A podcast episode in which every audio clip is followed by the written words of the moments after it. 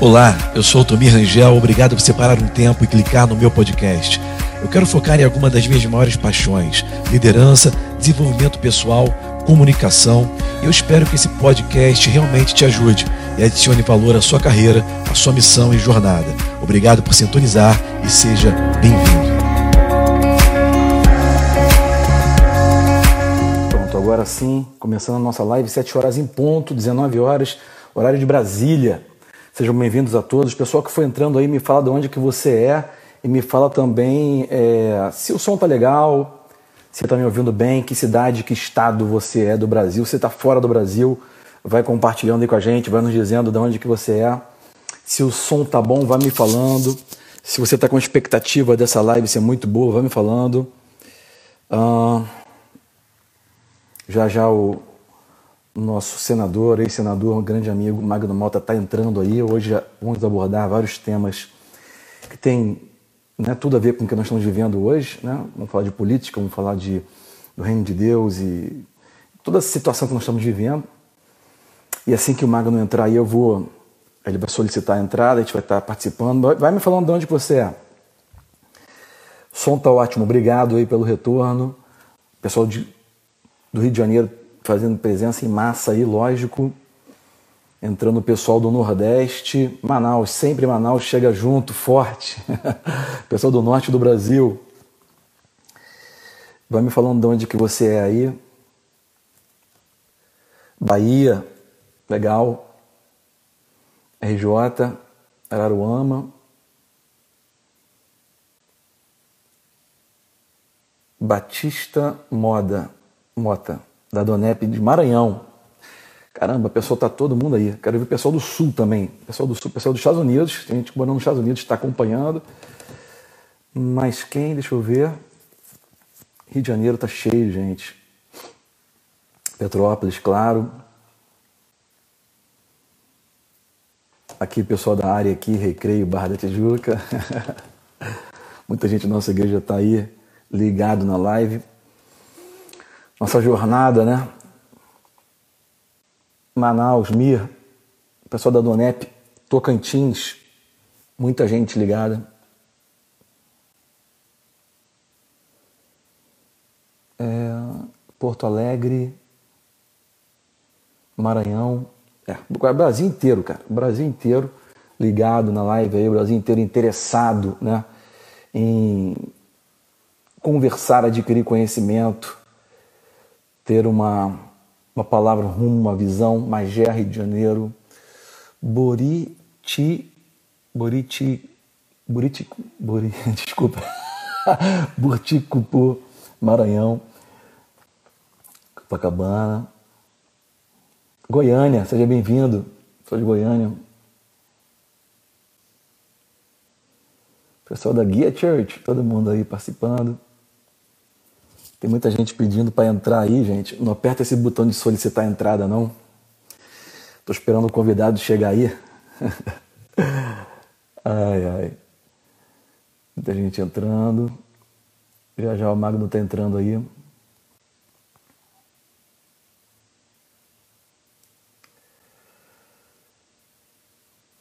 Pessoal do Rio de Janeiro ligado em massa aí, né? Graças a Deus.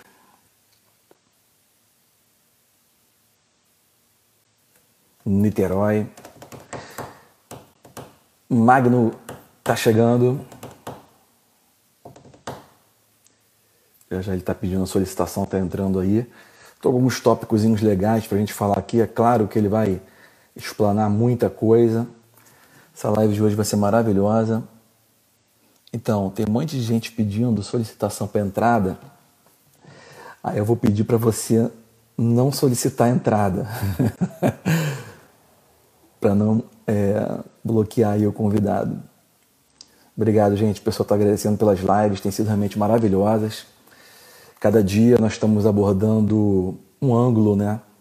Abordando é, visões diferentes para podermos ampliar a nossa, a nossa maneira de ver as coisas, né? A, nossa, nossa, nosso entendimento é o seguinte: a gente nunca pode analisar um problema sobre uma ótica só. Um problema ele tem que ser analisado em várias ciências, você tem que ter uma visão muito mais macro da situação, né? Eu lembro daquela passagem de Daniel, quando ele foi pedir a Deus uma interpretação de um sonho, algo que era impossível para um homem, e Deus deu para ele toda a visão, né? Não somente a visão, mas a interpretação. Então não basta você ver o que está errado, nós precisamos também ter entendimento e depois a sabedoria, que é a aplicação do conhecimento, ok? A aplicação correta do conhecimento. Magno Mata está chegando aí agora. Magno, é, deixa eu apertar aqui você.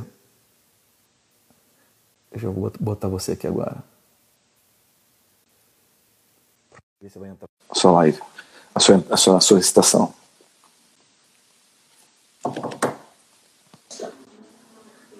Hello, Magno.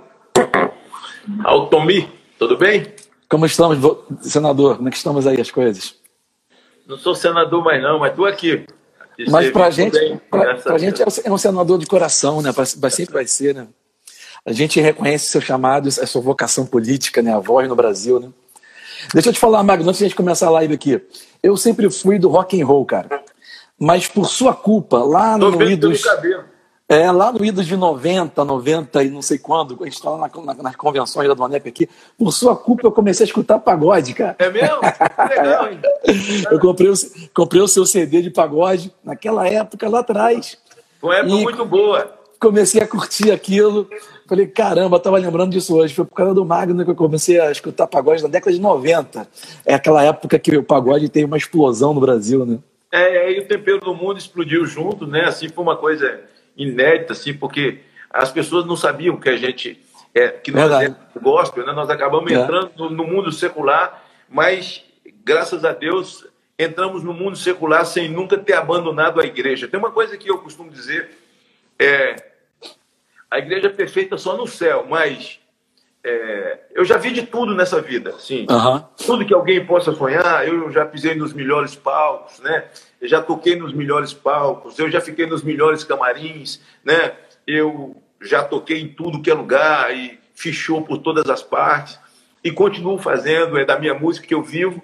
Assim, cheguei onde cheguei como senador da República, sei onde me assentei, é, com quem estive, sabe? tudo que alguém, filho de uma faxineira, possa sonhar. E por isso que eu quero dizer a você que está aí ouvindo, assim, quando eu falo isso, principalmente você que é jovem e está na igreja uhum. e muitas vezes se sente seduzido pelas coisas que estão lá fora, eu quero dizer uma coisa a você.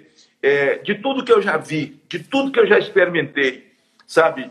Sentei na mesa do rei, não comi a lentilha dele, é, de tudo que já me foi ofertado, assim, de tudo que você possa sonhar aí com seu coração de jovem. Agora, é, eu não encontrei nada, nada, nada que fosse tão bom, absolutamente bom, que eu pudesse trocar pela igreja. Então, graças a Deus, é, tudo de mais importante que eu sempre tive foi a minha fé, o meu compromisso com Deus, e isso eu é a coisa que mais gratifica assim, o meu coração. E poder ter influenciado, você tem uma ideia aí no Rio de Janeiro, uhum. tem mais de 500 bandas de pagode gospel. Aqui tem. Na verdade, é. são todos filhos. Aqui em São Paulo, tem quase mil. Agora tu imagina o Brasil inteiro. E nessa uhum. época que você está dizendo que você era um garoto, uhum. só tinha eu. Depois de Verdade. Mim, é que veio Vaguinho, veio Mido Virgínio, veio Juninho do Banjo, veio acontecendo essa rapaziada uhum. toda. Tudo no Rio aqui. De pessoas com talento aí. E eu agradeço a Deus, olha, eu tenho dois sambas nesse momento de Covid que está sendo tocado demais. Não sei se você já ouviu a música. É, é, Corona vai voltar a ser marca de chuveiro. Você já ouviu, não? não. É, quem confia em Deus, segue em frente, pode confiar. Quem confia em Deus, segue em frente, pode confiar. Quem confia em Deus não precisa desespero. Esse vírus vai morrer e corona vai voltar a ser marca de chuveiro. E corona vai voltar a ser marca de chuveiro. Muito tem bom. tem um outro que está tocando em tudo que é lugar também, chamado Vitamina C.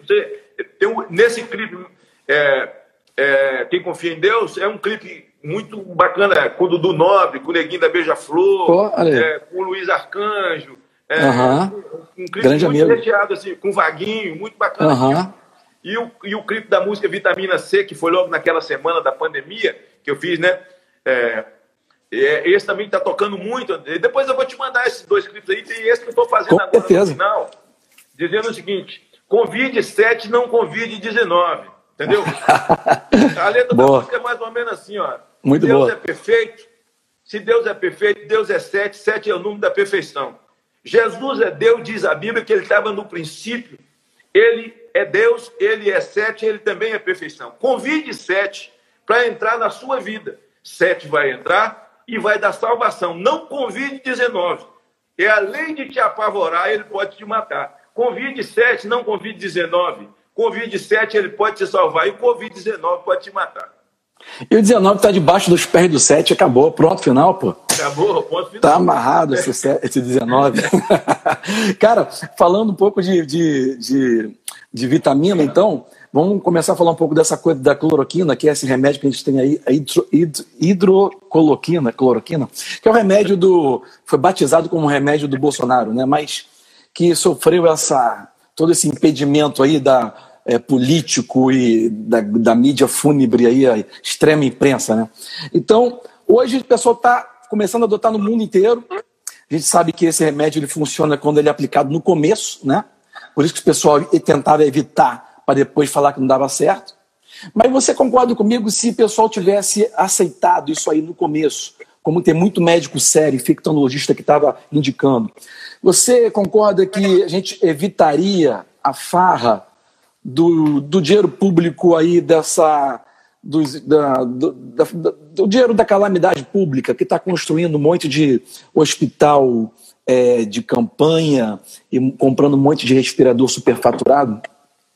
Olha, é, eles não aceitaram a cloroquina justamente porque para eles era mais importante. Eu estou pegando um café aqui, cara. Uhum. Eu estou aqui Mas que também... no camarim da TV. É, para eles, é muito mais importante o decreto de calamidade uhum. do que a vida das pessoas.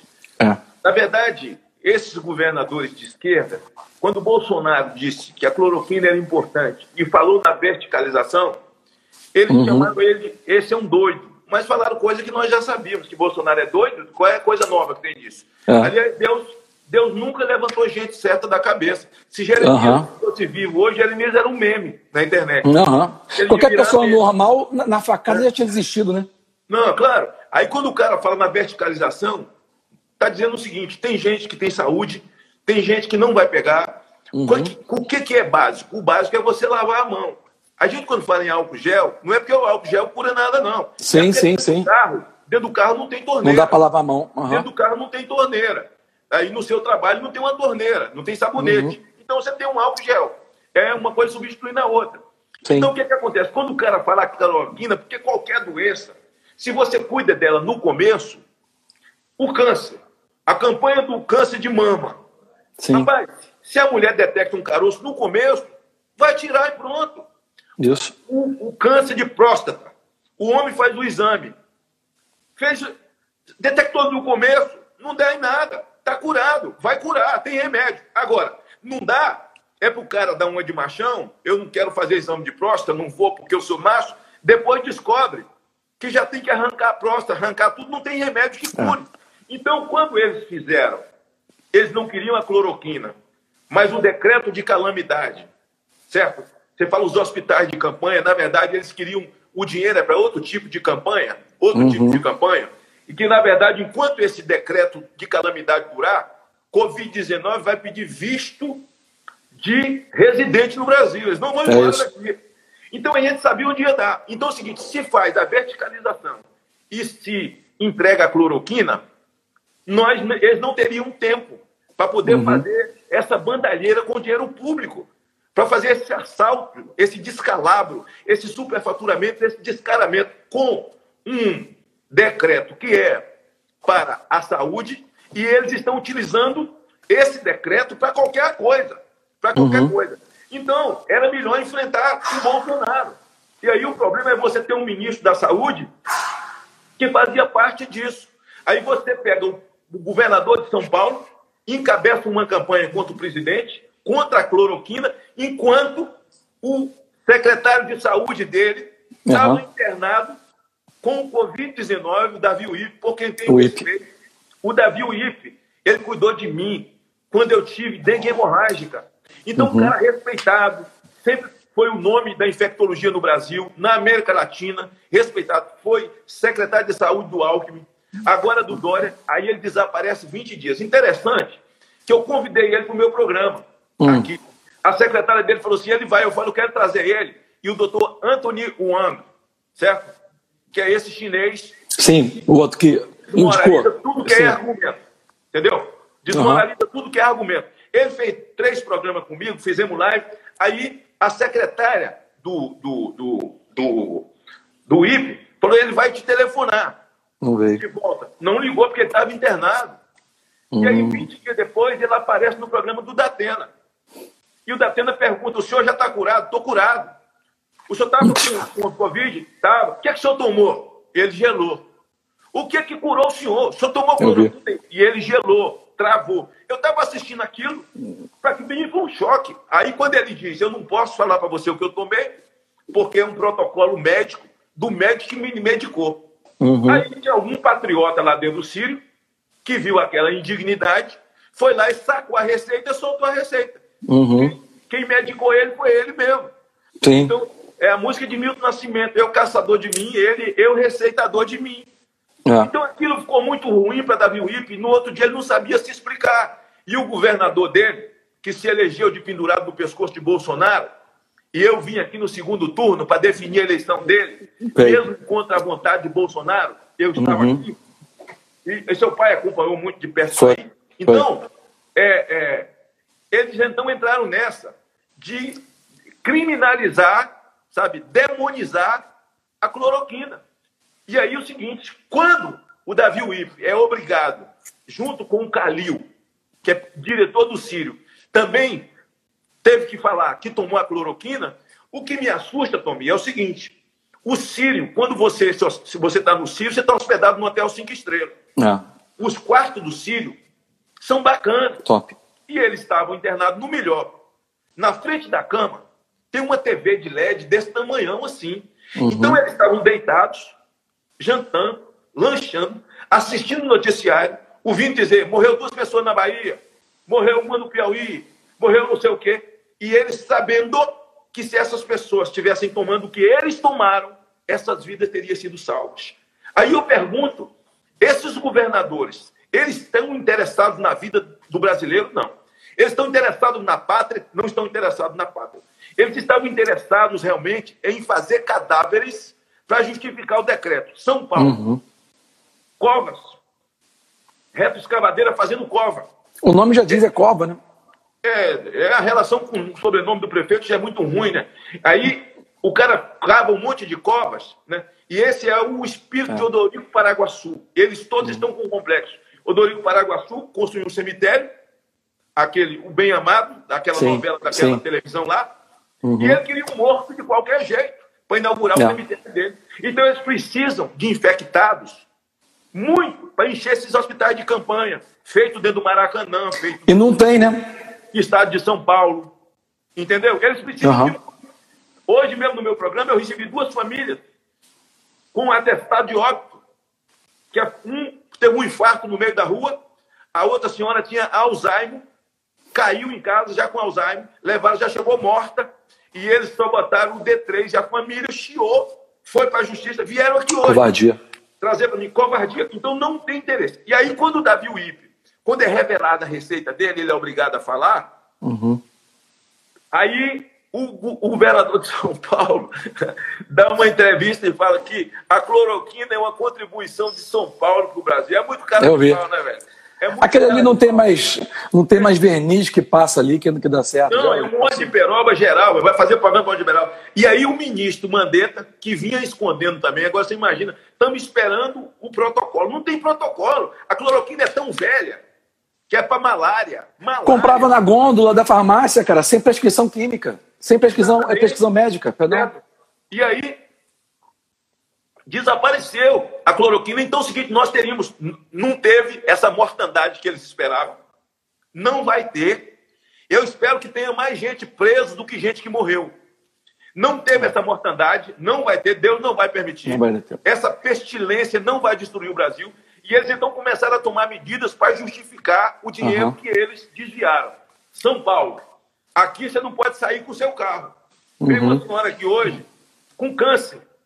Ela não pôde fazer a quimioterapia dela porque ela não podia sair com o carro dela. Mas se ela for para o metrô, lotado, o ônibus lotado, é, ela pode ir no ônibus lotado. Você não pode ir no seu carro. Então, é melhor pegar carro, o carro e levar multa. É melhor levar multa.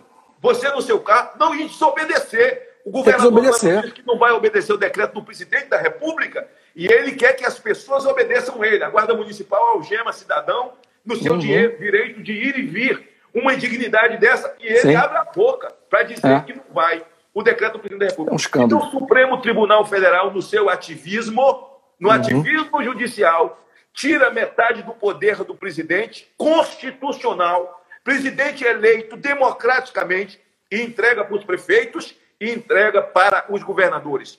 Então, esses governadores de esquerda, nós conhecemos eles, como eles gostam da sacanagem, como eles uhum. gostam de roubar dinheiro público, e agora estão fazendo live, uma live Dilma, Zé Disseu e Lula, dando lição de moral, ensinando como recuperar a economia. Né? E falando Não, a, a live deles, a live deles é contra, é contra a corrupção.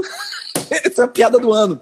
Isso aí, rapaz, eu acho que até o cego tá vendo. Tá uma, tá uma loucura isso. É onde é que nós chegamos. Então, Zé Disseu, Lula e Dilma. É, porque você, mas pelo menos nós conhecemos eles. Sabemos é. que eles são de esquerda, sabemos o que eles fizeram ao Brasil e não esquecemos. São bandidos condenados. avisados que nós não Sim. de Alzheimer. Nós não esquecemos. Né? Nós sabemos quem eles são. Agora, diferente daqueles outros, que não são nem de direita nem nada, e são os oportunistas que entraram na vida pública na onda brasileirista, porque eu sou brasilista, não é? E para polarizar, eles então metem o título de bolsonaristas em nós. Nós uhum. somos brasilistas. Uhum. Bolsonaro tem três coisas importantes na vida dele, quatro, aliás. Uhum. Bolsonaro é cheio de defeito, Bolsonaro é igual a mim, igual a você, tem defeitos demais, mas tem três coisas que todo homem tem que ter. Uhum. Ele é cristão, ele é patriota, ele não é ladrão, não é ladrão, a luta dele é contra a corrupção. Uhum. Isso serve para nós. Então, quando nós tomamos posição, não é que nós estamos defendendo Bolsonaro, nós estamos defendendo os nossos valores. O povo do Brasil tá muito claro. um militante de si mesmo, uma coisa interessantíssima. Uhum. O Brasil Verdade. é por si. Verdade. As pessoas foram para a rua por causa dos nossos valores, por causa uhum. da nossa fé, por causa do que acreditamos, por causa da nossa Bíblia. é a grande maioria. A grande maioria é conservadora, a grande maioria é família. A grande é. maioria, ela não se manifestava, não fazia tanto barulho quanto, quanto a minoria, essas minorias que existem. Mas quando viu alguém que representava realmente, levantou. O país é majoritariamente cristão. É Nós isso. andamos juntos muitos anos orando duas vezes por semana, junto.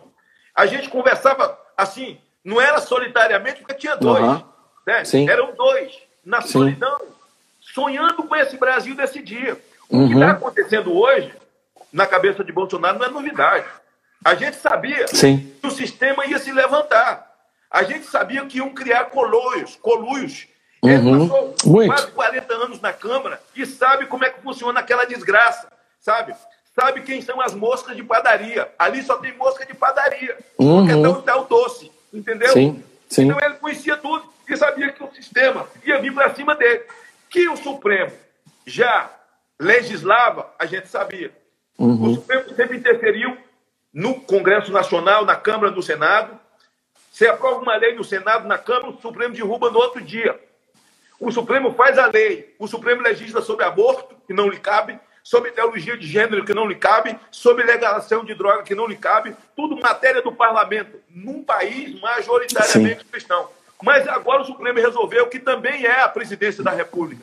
Sim. O Supremo no Brasil, o Brasil é a única democracia do planeta que quem preside é o Supremo Tribunal Federal, onde um ministro, majoritariamente com uma caneta, mas assim, majoritária não, é foi de forma solitária, decisão monocrática, Verdade. Ele para a vida do país, ele estrangula a vida do país. Uhum. o Alexandre de Moraes dá uma canetada e diz que Bolsonaro não pode nomear, porque o, o, o delegado é amigo do Cid Bolsonaro. O Alexandre, Alexandre, você virou ministro porque você é amigo do Temer. E eu quero te ensinar uma coisa, rapaz. Eu, eu fiz vestibular de direito três vezes, mas não passei nenhum. Eu não tenho sua formação jurídica, mas vou te ensinar. Essa posição de nomeação do presidente, ele tem que confiar na pessoa e ser amigo. Não tem claro, crime, não. Claro. E você ter sido nomeado pelo Temer, porque o Temer confia em você. Você claro. é amigo dele. Cara, eu sou dono. Eu sou, você é dono de empresa. Eu sou dono de empresa. Você vai botar a pessoa que você não confia? Pelo amor de Deus, cara. Como é que você não, vai administrar não... qualquer coisa se você não tem um time? Ponto Isso, final. Claro. Mas não tem crime nenhum. Nenhum. A prerrogativa é dele. Ser amigo do Temer. Veja, hum. a Dilma nomeou para um, um, tribunal superior a filha de Marco Aurélio. Quatro pessoas. Entendeu? Namorou a, a, é, nomeou a filha de Marco Aurélio com 37 Sim. anos. E dizem Sim. os advogados que ela não tinha nem idade para uma lista tríplice. Mas era filha do ministro Marco Aurélio. Agora, uhum. para ser coerente, Alexandre de Moraes tem que dar uma canetada e mandar tirar ela de lá. Porque ela é, é filha de Duvido. Deu, você botou aí, né, os, os, dois batendo boca, né? Não nomeou a filha, que coisa ridícula, eu não achei que eu ia viver para ver aquilo. Nomeou é. a filha do Fux. E o Marco Aurélio Sim. falou que Alexandre fala com a mídia em off. Certo? Tem até então, foto. né? Então é o seguinte, mas tem crime a filha do Fux ter sido nomeada? Não. Porque a uhum. filha do Fux virou leprosa? Porque a filha uhum. do Marco Aurélio virou leprosa? Não. Mas dois pesos, duas medidas. Então, claro. quer dizer, o delegado não pode, só porque é amigo do de Bolsonaro, é muito próximo, e hoje se sabe que não é uma verdade. Aí o que, que uhum. aconteceu? O Bolsonaro foi iluminado por Deus. Não sei se você já raciocinou isso. Ele, ao invés de brigar, de mandar, eu, eu fiquei pensando, pô, o cara não vai reagir. É a, a, a advocacia da União entrar com a medida para derrubar aquilo. Sim. falei assim, não, não vou brigar, eu pensei, vou nomear. Eu, eu pensei que fosse fazer isso até. Ele nomeou outro rapidamente, sabe por quê? Porque, na verdade, quando Alexandre tomou aquela decisão é, é, é, monocrática, monocrática, o que ele queria, eles queriam era ganhar tempo. Porque uhum. eles queriam, era o depoimento, dar tempo para o depoimento de Moro, depoimento de todo mundo. Enquanto Bolsonaro ficasse brigando 15, 8 dias, Perfeito. isso dá tempo para desaparecer documento, isso Perfeito. dá tempo para desaparecer prova. Só que Bolsonaro raciocinou rápido e botou o outro rapaz. E para dizer o seguinte, o, o, o delegado, que era o diretor-geral da BIM, Sim. ele foi sabatinado no Senado. No Senado, é, é, bem, é bem, pior, é bem ele mais difícil. Ele foi sabatinado igual é. Alexandre, é. igual Marco Aurélio. Né? Sim. Escuta, um é primo do Collor, o outro foi nomeado por Sarney. Então é o seguinte, o cara tem uma formação jurídica igual Marco Aurélio de Mello. Ele virou leproso só porque o primo dele é Collor? Não. E ele foi indicado porque o primo confiava nele. Não tem crime. Uhum. Onde é que está o crime? A pergunta é essa. E onde é que está a base constitucional para foi inconstitucional. Alexandre impedir a nomeação do delegado? Onde está a base constitucional? Não existe base não constitucional. Onde está a base constitucional para um poder interferir? Ele foi contra a Constituição. É. é. Então, a partir de agora, eu acho que Bolsonaro pode muito bem, na hora que o Supremo dá um habeas corpus, ele fala assim, oh, não vale não. Não vale. Uhum. Está uhum. tá desfeito o habeas corpus. O Supremo dá uma sentença, o Bolsonaro fala, não, não vale. É mentira. Porque é um poder se metendo no outro. Olha, nos últimos quatro anos, todo mundo que era sabatinado no Senado, uma coisa todo mundo perguntava sobre o ativismo judicial. Uhum. Quando o cara é sabatinado no Senado, a maioria dos senadores não pergunta nada da comissão. Eles só elogiam o candidato. Faz um discurso de elogio. Se o uhum. discurso tivesse um título, era assim: lembra-te de mim, certo? Uhum. Porque os caras têm merda lá, certo? Sim. Então, lembra-te de mim. Então, elogiava, elogiava. Pouca gente indagava, pouca gente perguntava, certo? Uhum. Então, quando eles iam fazer, todo mundo perguntava sobre o ativismo judicial. Todos eles eram contra. Dizia que era contra, que, que você quer discutir eleição, você tem que discutir eleição. Quando a Rosa Weber foi sabatinada, perguntada sobre a, a, o ativismo, ela disse assim: lugar de ministro é com a toga. Mas se quiser dar palpite na política, tem que largar a toga e disputar a eleição. Ah, tá bom. No dia da disputa, no dia da audiência pública que ela fez para discutir o aborto, que não é papel dela, eu me inscrevi como presidente da frente parlamentar uhum. e fui para dentro do Supremo e falei sobre o ativismo judicial e disse a ela: agora eu vou passar a ler a resposta da senhora enquanto candidata. E li a resposta dela. Olha, eu vi. Uhum. É. Então, sabe o que, é que acontece? Eu queria pedir às pessoas que estão aí vendo a gente, nessa live, depois entrasse no YouTube e uhum. colocasse Sabatina de Rosa Weber, Sabatina de, de, de, de Alexandre Moraes, Sabatina de Faquim, Sabatina de, de, de, de dos outros lá. Você uhum. vai ver que o que eles falaram lá para ser aprovado, tá lá. o cara senta lá, ele vende a mãe para ser ministro. É. O que eles falaram é uma fotografia que uhum. não bate com a fotografia de hoje. O que eles fazem hoje é completamente diferente. Vê-se que eles contaram Sim. uma mentira. Então, eles são um estelionato. Quando você compra uma geladeira que está com problema, você vai para o PROCON. Um ventilador, Perfeito. PROCON. Mas nós tínhamos que ter um PROCON para isso. Cadê? Não tem. Mas tem quem pode tomar providência. Sabe quem é? Uhum. O Senado. Só o Senado pode tomar providência, porque foi o Senado que uhum. aprovou. Só o Senado pode dar seguimento a um impeachment. Até uhum. hoje, eles impedem, junto com muitos senadores, a CPI da Lava Toga. O que é que o ministro tem para esconder? Sim. Se ele não fez nada, não tem nada para esconder. Agora, o, o, Senado pode chamar o Alexandre de Moraes, o Marco Aurélio, o decano lá, que fez a última besteira, é dele. Sim. Convocar o, Senado... o cara para ir ao Senado, justificar onde é que ele encontrou a base constitucional para, numa canetada da mão dele, da ideologia dele, porque aquilo lá virou um partido político, mandar quebrar um sigilo de uma reunião de Estado de um presidente da República com seus ministros. São os mesmos que não deixaram quebrar o sigilo de Adélio. Um telefone. Um telefone. O sigilo telefônico. Eles não deixaram. Por quê? E agora quebra o sigilo de uma reunião de um poder. Na minha visão, Bolsonaro não devia obedecer. Bolsonaro uhum. não devia entregar. Porque não tem. Até o próprio autor do pedido já foi desmoralizado pelo cara que ele tentava de defender, que era o Valeixo. O autor do pedido, para mostrar isso aí como prova, que era o Sérgio Moro, ele. É, aquele que ele falou que tinha sido injustiçado ok, pelo presidente, estava cansado, que pediu para sair, que era o Valeixo, no seu depoimento, falou que o, o, o presidente em nada interferiu na Polícia Federal. Então não há nem motivos para o pedido mais de abrir esse vídeo. Percebe? Agora, a, grande mídia, é, a grande mídia põe sigilo de Bolsonaro quebrado. Assim, o livro Sim, da matéria, quando você é. lê, é uma montanha parindo um rato. É uma Sim. montanha parindo um rato. É porque é. Bolsonaro falou palavrão na reunião. Ridículo. Bolsonaro chamou Dória de bosta. Ai, meu Deus. Bolsonaro chamou Dória de bosta. Eu, quando Isso é ridículo aquilo, demais. É, eu escrevi embaixo, pô, só isso? É, é, muito ridículo, é muito ridículo. Chamou, chamou, só de bosta, entendeu? É muito ridículo. Bolsonaro chamou o não sei quem de esterco, entendeu? Essas então, contradições. Todo direito. O que você falou de dois pesos, duas medidas. Você falou dois pesos, duas medidas, né? A gente está vivendo isso, é isso. Nós sabemos que Bolsonaro ele é um problema para a política do Brasil.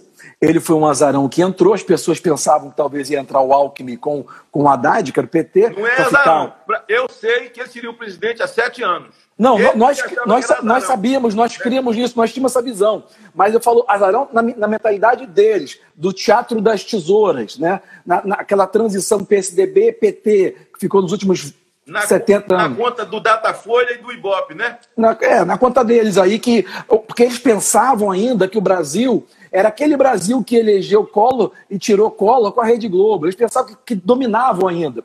Mas o cara pegava lá um pão com manteiga, uma Coca-Cola e, e um celular e provou que o Instagram venceu a Globo. Ponto final, ok? Então ele fez ali várias quebras de paradigma, várias quebras de paradigma. Eu acho que até a pessoa hoje não deveria nem mais pensar na polarização de direita e esquerda. Eu acho que o brasileiro hoje, se ele é uma pessoa que pensa, que tem um mínimo é, de, é, de valorização pelos neurônios que nasceu estão vivendo uma, no, nasceu no uma cérebro. de brasilistas. Brasileista, patriota, cara. Patriota que nunca existiu. Quando eles falam bolsonarista, é porque eles querem polarizar com lulista. Não Isso. vamos permitir essa polarização. Não. Nós somos brasilistas. É brasileiro, é brasilista, é patriota, entendeu? Essa coisa de levantar. Eu acho que não vamos ter. Eu acho que a gente chegar ao ponto de a gente estar tá endossando uma desobediência civil Porque desobediência civil hoje é sinônimo de ir trabalhar, cara. A pessoa, eu estava lendo agora que estão pensando em fazer lockdown no Rio de Janeiro. Você está maluco? Não pode nem mais andar. Isso aí é, é, é assim. É, já, já tem vários médicos sérios, não médicos chapa branca, mas médicos sérios, falando sobre. E o Bolsonaro está falando isso a vida inteira, desde o começo, e muita gente está falando sobre todas as outras crises que estão acontecendo. Uhum. A econômica é a maior de todas, e depois a mental, a psicológica, a familiar. A sociedade está em embolição, está implodindo. Né? Você, hoje, os psicólogos que estão em home office, eles têm mais clientes do que antes da pandemia no, no, no escritório deles. Então, por quê? Os problemas psicossomáticos, eles baixam a imunidade. Total, é isso. Quem é de risco? Quem é de risco são pessoas idosas e que têm anomalia. Necessariamente, você é idoso, você não é de risco, não. Se sim, sim. É hipertenso, se ele tem diabetes, se ele tem uhum. Alzheimer, se ele já tem uma doença. Esse, esse Depende é... da saúde. É, porque a criança não pega essa porcaria. Ela Sim. sai do peito e vai direto para as vacinas. Ela pode ser um vetor. Mas todo Sim. mundo sabe que tem que colocar máscara. O dono da farmácia sabe. O dono da ótica sabe. O dono da padaria sabe. O dono da loja sabe que uhum. tem que botar um distante do outro. E pronto. Mas não. A decisão foi tomada. Esse é um coluio politiqueiro, safado, criminoso para fazer dinheiro. Eu vi agora aqui uma notícia, você pode me conformar, que um, um, um, um cidadão, ex-deputado estadual do Rio, ligado ao governador do Rio, foi preso, não sei quantos milhões em casa, pô. Desvio de dinheiro foi. Não, você percebeu uma coisa interessante, assim, bem curiosa. É, foi só o ex-ministro Sérgio Moro e o ex-diretor da PF, é, Valeixo, sair, que a Lava Jato voltou com tudo, percebeu ou não? Voltou com força total, né? Rio de Janeiro, Brasil inteiro, né?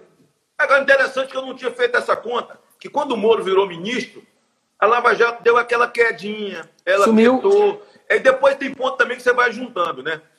Era muita bravura, muito dente afiado contra o povo do PT. Quando começou a aparecer do PSDB, não tem ninguém preso. Eu fico pensando, qual que está preso? Não tem ninguém. Nunca. Aliás, quando apareceu é, provas contra Fernando Henrique Cardoso, o próprio Moro, na época juiz, falou que não eram consistentes as provas. O próprio Moro Machão lá que prendia Lula por tudo, né?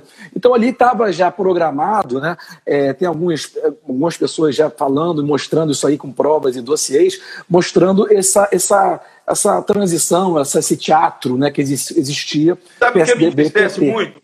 É porque Moro, assim, se tornou uma referência nacional, um orgulho para todos nós que vivíamos Foi. desanimados, desacreditando em tudo, onde, assim, o vale tudo é, do, da, nossa, do nosso, da nossa Suprema Corte, sabe? Sim. Juiz de primeira instância, de segunda instância, desrespeitados, sentencia, a Suprema Corte desfaz o juiz de primeira instância trabalhando, os promotores trabalhando, futucando, buscando, gastando tempo, energia, dinheiro público. Quando chega nos tribunais superiores, cai tudo, derruba tudo. Aí você começa a imaginar, ah, fulano, o advogado é sobrinho de fulano, o outro é, é, é o genro do outro, entendeu? É uhum. o filho do outro. E aí, esse imbróglio, e o Moro trouxe uma esperança. Eu quero Sim. dizer uma coisa. O fato de Moro ter prendido o maior assaltante da história do Brasil, que é Lula, o Moro, isso ninguém vai tirar dele. Porque a Bíblia diz que quando a gente se cala, as pedras clamam. Ele foi uma Sim. pedra que abriu a boca. Sim. Ele fez somente o seu trabalho, a verdade é essa, que a gente estava tanto tempo sem a gente fazer o trabalho direito, que qualquer um que fizesse, a gente já estava virando herói. Né? Ele se mostrou um juiz corajoso, um togado foi. corajoso. Que Tinha seus interesses, a gente não via antes, né? É, e eu, eu, eu fico triste com isso, porque quando o profeta falhou. Não, foi terrível. É. Quem falou foi, foi a jumenta, foi a mula que falou. Então, quando falharam os poderes, apareceu. Deus usou uma uhum. mula, que usou ele. Uhum. Então, o que me entristece, um jovem juiz, e depois perceber tudo isso, assim, porque eu vivi um luto, meu luto foi de 11 até 17 horas. Quando o Moro saiu, eu fiquei imaginando, meu Deus, esse rapaz é uma reserva moral. Todo mundo pensou isso. Depois, olhar direito, ele, ele saiu, ele podia ter entregue o cargo, era do presidente, não era dele. Ele deixou uma deixa ali, alguém o orientou mal, porque na hora da pandemia caiu o Mandetta, alguém disse no ouvido dele, sai, porque Bolsonaro vai se sair mal nesse negócio, você é candidato uhum. a presidente, é hora de sair. Então ele inventou uma coisinha, saiu, e depois, quando você é magistrado ou um cidadão, e você tem uma denúncia na sua mão, você vai e entrega para a justiça, não entrega para a Rede Globo. Claro. Ele foi entregar para a Rede Globo. e como ministro, cara, tá como ministro da Justiça, ele tinha que entregar para a PGR. Entregava para a polícia. vai manhã, entregar. Quando tinha prisão, nunca via Rede TV, nunca via Record, nunca via uhum. Band, era só a Globo, que estava às é. seis horas da manhã no local, né? E aí o seguinte, o primeiro arranha que teve, e eu vi de longe, né, uhum. sabendo das pessoas, com o Bolsonaro, foi que a primeira nomeação dele foi a Nora de Miriam Leitão uhum. né? que é militante de esquerda e atacava Bolsonaro o tempo inteiro. Depois ela saiu e entrou a, a secretária do. Qual é o nome dele? Do Alicate, lá do. O senador lá, o Alicate, da Odebrecht. É, puxa, aquele antigo, esqueci o nome dele, eu vou lembrar do, do Botox lá da, da plástica, o senador. Álvaro Dias. Álvaro Dias. a secretária Álvaro Dias ficou no lugar da Gisele, que era a Nora. Ele deve ter muito botox, então, é, é, é, então aquilo ali é, é óleo eu de peroba. Acho, assim, eu acho que ele, assim, botox é assim, ele e o Dória, eles parecem que foram plastificados naquelas máquinas de aeroporto que plastifica é. mala. Shrink, né? Que plastifica mala, assim, tal. Uhum, foi, foi. Então, não sei. Então, quer dizer, o cara sabe que um presidente conservador, patriota, que enfrentou a esquerda, esfaqueado, como que esse cara não tem direito? E aí ele responde que não sabe do resultado ainda, porque o juiz não autorizou quebrar o sigilo do telefone de Adélio. Qual é o juiz que não vai atender um ministro da Justiça? Que claro. Bolsonaro tem todo o direito, o Brasil tem direito. Se eles querem saber quem mandou matar Marielle, eu quero claro. saber quem mandou matar Bolsonaro. Deixa eu falar para você. 24, dois dias, 48 horas antes do esfaqueamento de Bolsonaro, uhum. Eu estava com uma febre de 39 graus. Uhum. Eu estava com uma crise de rinite e liguei para Bolsonaro. Porque os telejornais já tinha mais, tinha uns dois para três dias. Só mostrava uma pesquisa da Datafolha dizendo que no segundo turno Bolsonaro uhum. perdia para qualquer um. Eu lembro. Perder de tanto para Ciro, tanto para Marina, de tanto para o Alckmin. Ele só não perdia para Boulos. Uhum. E aquilo me intrigou, porque estava em todas as televisões, nos telejornais direto. Eu imaginei o seguinte: esses caras estão entrando no inconsciente do brasileiro porque vão roubar as eleições no segundo turno e o Brasil vai receber isso tranquilamente, porque já sabia que ele ia perder. Eu não existe país sério no mundo que usa urna eletrônica. Essa é coisa de Venezuela, né? Bolsonaro. E falei, Bolsonaro, onde é que você está, cara? Preciso falar com você. Ele falou, estou em casa com febre.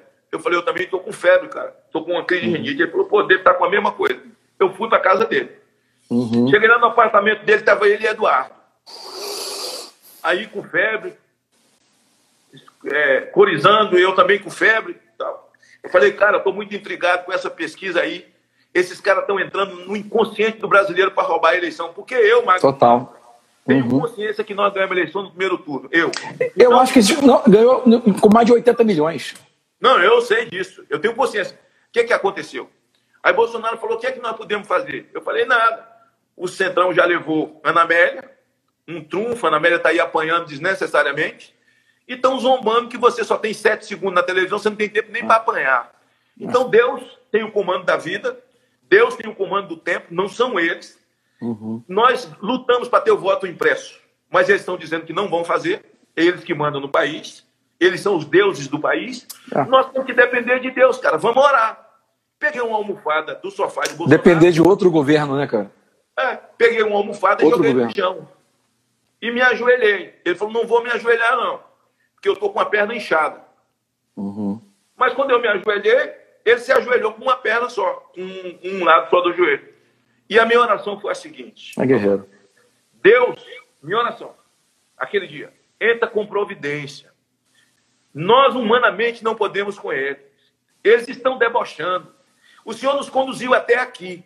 Sem o Senhor, nós não vamos a lugar nenhum. Então, nós esperamos providência da parte do Senhor. O Brasil o Brasil caminha para a mudança. O Senhor já nos revelou quem são os bandidos, com nome, sobrenome e apelido. Nós conhecemos ratos pelo nome e pelo apelido, Senhor. Uhum. Entra com providência. Amém. Bolsonaro com a perna lá inchada. Eu falei, por que a sua perna está inchada? Ele falou, cara, eu estava com o corpo muito doendo, acabei tomando uma bezetacil. Mas para que bezetacil se você está com... Providência. Deus já tinha entrado com a providência aí. É, tomou a bezetacil. Então, o que, que acontece?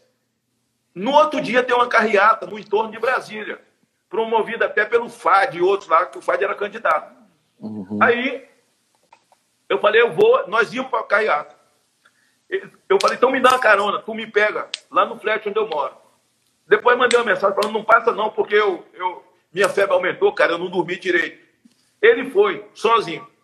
De tarde, eu falei com ele, ele já estava no aeroporto. Aí ele falou, não, cara, eu já estou no aeroporto, tá, eu ainda estou com febre, eu fui no, na carreata, foi boa. E sábado, eu vou para Juiz de Fora. Vamos comigo? Uhum. Eu falei, não, cara, eu tenho compromisso no Espírito Santo, mas vai com Deus, Uau. Deus te guarde e tal. No outro dia, peguei o avião da, da, da Azul, uhum. tinha uma conexão em Belo Horizonte. Voei para Belo Horizonte. Quando eu cheguei em Belo Horizonte, que eu saí do Finger para fazer a, conexão, a notícia que eu tinha esfaqueado já estava espalhada. Quando eu desci, o povo me viu, veio para cima de mim gritando: mataram o Bolsonaro, mataram o Bolsonaro. Eu lembro. Eu lembro até onde eu estava também. Pois eu fiquei cego, eu não sabia o que fazer, né? E aí uhum. já cheguei, me encostei ali, com a Polícia Federal ali, e me assentei, bebi água, não estava enxergando nada, e só aquele filme de Tancredo Neves na minha cabeça. Eu liguei, não tinha voo para Juiz de Fora, e aí... Não, e Eduardo Campos, há pouco tempo atrás, Eduardo Campos também, que foi assassinado, atentado. É, não tinha voo para o Rio, eu arrumaram um voo para o Rio, não tinha para Juiz de Fora, me botaram no voo, eu liguei para seu pai, Sim, foi Seu pai foi me buscar no aeroporto e me levou para Juiz de Fora. Foi direto para o hospital, né? Fomos direto para o hospital. Quando cheguei lá, passei pela imprensa direto. Uhum. E entrei direto no hospital. Cheguei lá, já estava o carro, o Eduardo e o Flávio chegou em seguida. Eu lembro. E Bolsonaro tinha acabado de ser cirurgiado, ainda estava anestesiado. E eu uhum. fiquei tentando convencer o médico para deixar eu entrar porque eu precisava entrar, porque eu ia orar por ele, porque eu precisava mandar embora, em nome de Jesus, o espírito da morte. O médico falou: não, ele pode pegar uma infecção, ele não tem como pegar uma infecção, o momento dele é muito grave, ele ainda está anestesiado. Uhum. Mas eu uhum. vou dar o senhor 30 segundos. Eu entrei juntos com o Carlos, com o Eduardo e com o Flávio. Coloquei a mão em cima dele, orei, tive a orientação de Deus para filmar e mandar rápido para o Brasil, para o povo tomar consciência do que estava acontecendo. Uhum. Eu orei e disse: Deus manda embora o espírito da morte. O Senhor levantou ele para enfrentar uma batalha. O Senhor tem que colocá-lo de pé. Bom, quando eu terminei de orar, ele abriu os olhos. Ele saiu do estado anestésico. E ele olhou para os filhos dele, passou um olhar assim, o, rosto suado, aquele suor grosso, assim, de quem vem de uma cirurgia. E olhou para mim, eu estava do lado, eu estava tava eu, eu e o Eduardo, o Carlos e o Flávio do outro lado. E desceu uma lágrima grossa do olho dele, assim, olhando de lado, e tentou balbuciar, falar alguma coisa. Foi quando eu filmei ele, o rosto dele, ele falando, contando da facada, a dor que ele sentiu, agradecendo uhum. os médicos, e mandei também essa imagem para o Brasil. E aí eu saio dali, né? E o Bop já estava ali, todo mundo já estava ali e tal. E saio dali, seu pai estava comigo, para falar com a imprensa. E falar algumas coisas importantes. Milagre. Eu disse: olha, ele não tem sete segundos. O Senhor do tempo é Deus. Bolsonaro agora tem 24 horas. E deitado, vocês vão falar sobre ele 24 horas, porque não são mais 7 segundos. Uma lição ficou: não é a arma que mata, quem mata é o homem. Bolsonaro poderia claro. ter recebido um tiro no meio da cara ou na cabeça, tomou uma facada. Por quê? Para provar que quem mata é o homem, não é a arma. Então, Sim. os esquerdistas foram para as redes sociais para dizer o seguinte: ele está sendo vítima daquilo que ele mesmo pregou. Ele está sendo vítima da violência. Ah, tá por que, que não deram um tiro nele? Então, uhum. os seguidores de Bolsonaro são violentos. Então, a segunda lição. Por que, então, que o pessoal que estava com Bolsonaro não pegou o Adélio, pisou e matou o claro. Ninguém fez. Socorreram o Bolsonaro. Eles pregam que tem que desmilitarizar, tem que acabar com a polícia.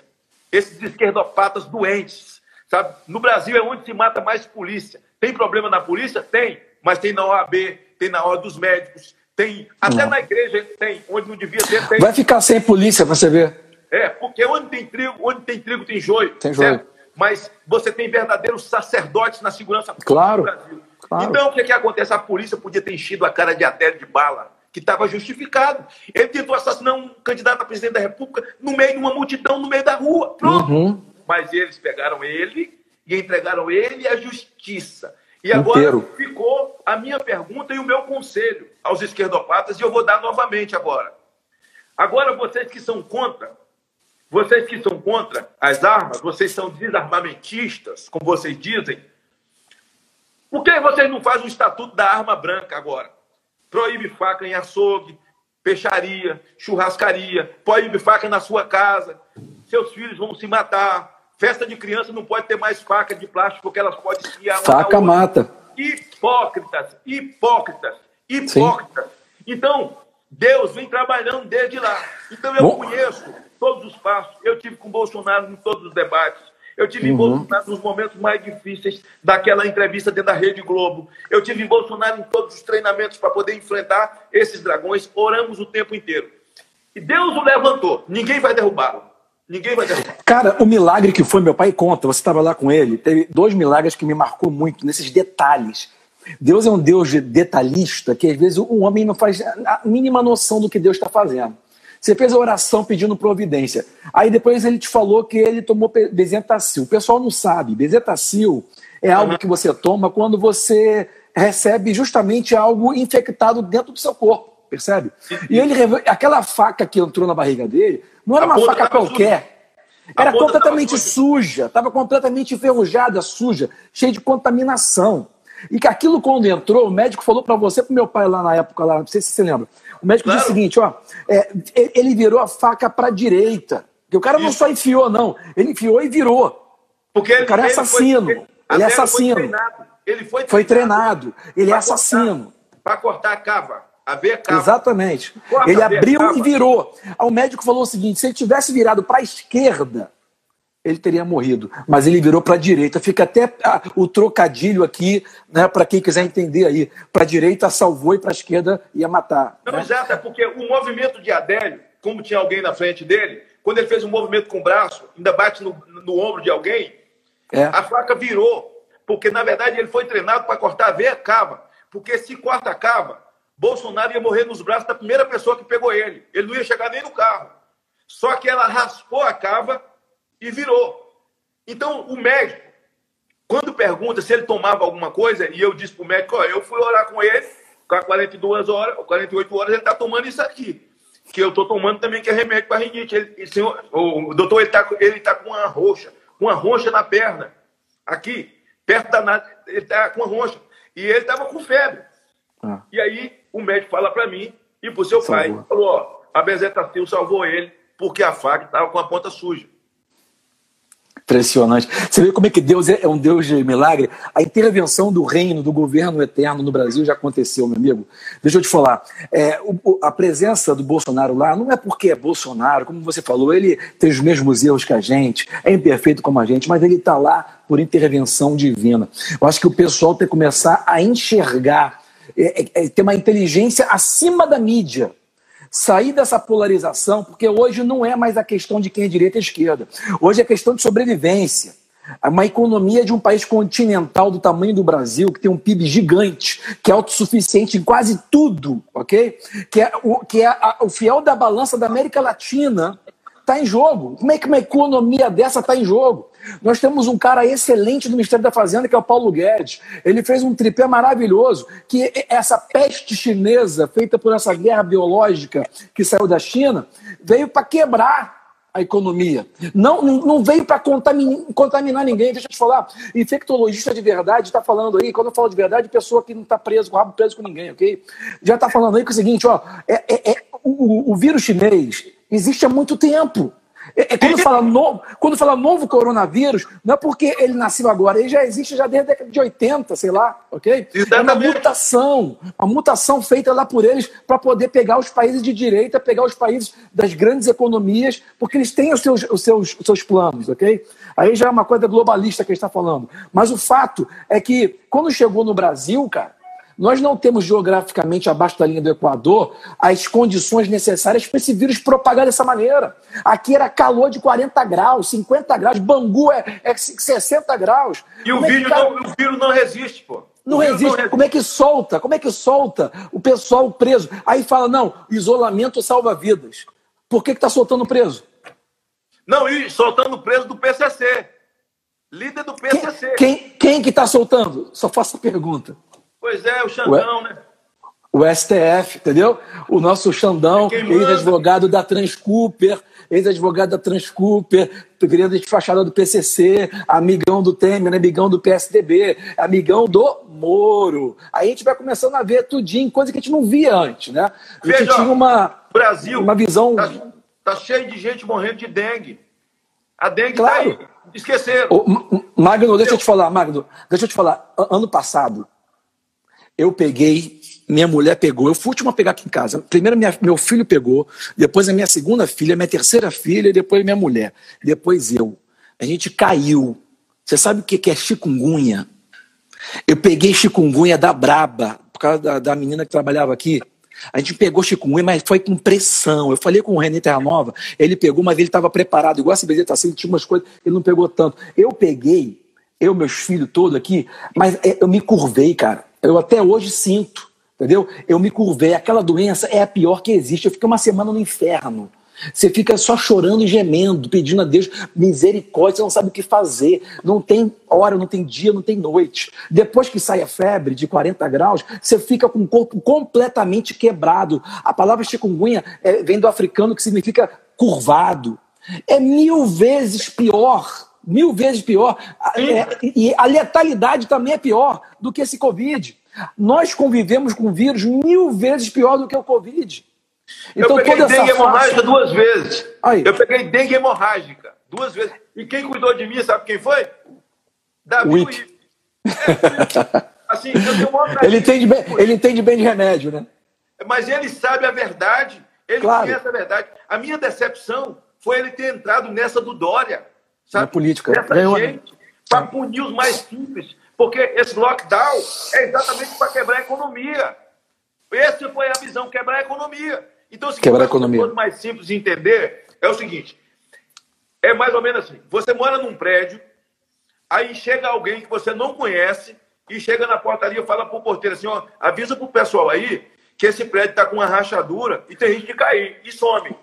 Aí Deixa eu te falar. Fala, Todo Deixa mundo eu te falar. começa a ficar desesperado. Eu, Aí... tenho, eu, tenho, eu tenho que salvar essa live, porque tá todo mundo querendo ver e vai, vai para YouTube, vai para tudo que é lugar. Ah, é? Deixa, eu vou terminar e vou voltar e você vai ter que fazer uma oração no final, ok? Segura aí, um minuto. Vou terminar aqui e volto, só para salvar ela. Segura aí, gente, vamos voltar. Pronto, agora sim, começando a nossa live, 7 horas em ponto, 19 horas, horário de Brasília.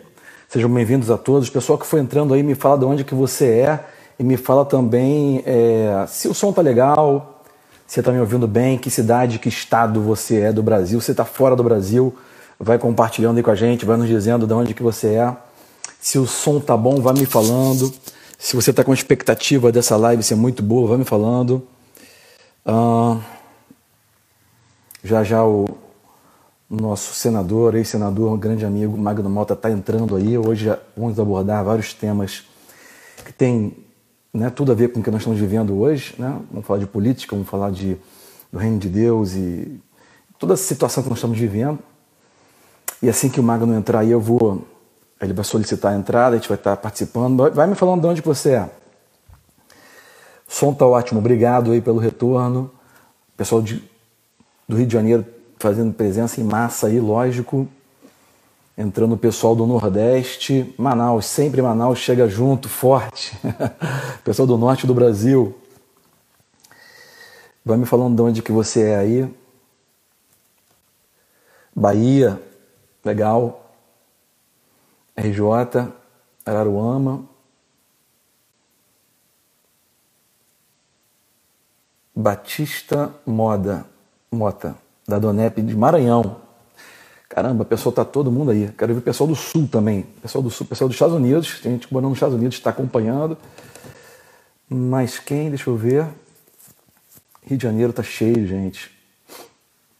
Petrópolis, claro. Aqui pessoal da área aqui, Recreio, Barra da Tijuca. Muita gente da nossa igreja está aí ligado na live. Nossa jornada, né? Manaus, Mir, pessoal da Donep, Tocantins, muita gente ligada. É, Porto Alegre, Maranhão, é, o Brasil inteiro, cara, Brasil inteiro ligado na live aí, o Brasil inteiro interessado, né, em conversar, adquirir conhecimento, ter uma uma palavra rumo, uma visão, Magé, Rio de Janeiro, Boriti, Boriti, Boriti, Bori, desculpa, Burticupu, Maranhão, Copacabana, Goiânia, seja bem-vindo, sou de Goiânia. Pessoal da Guia Church, todo mundo aí participando. Tem muita gente pedindo para entrar aí, gente. Não aperta esse botão de solicitar entrada, não. Tô esperando o convidado chegar aí. ai, ai. Muita gente entrando. Já já o Magno tá entrando aí.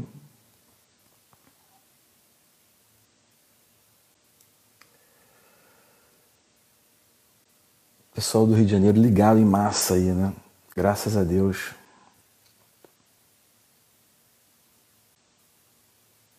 Niterói. Magno tá chegando. Já já ele está pedindo a solicitação, está entrando aí. Tô alguns tópicos legais para a gente falar aqui. É claro que ele vai explanar muita coisa. Essa live de hoje vai ser maravilhosa. Então, tem um monte de gente pedindo solicitação para entrada.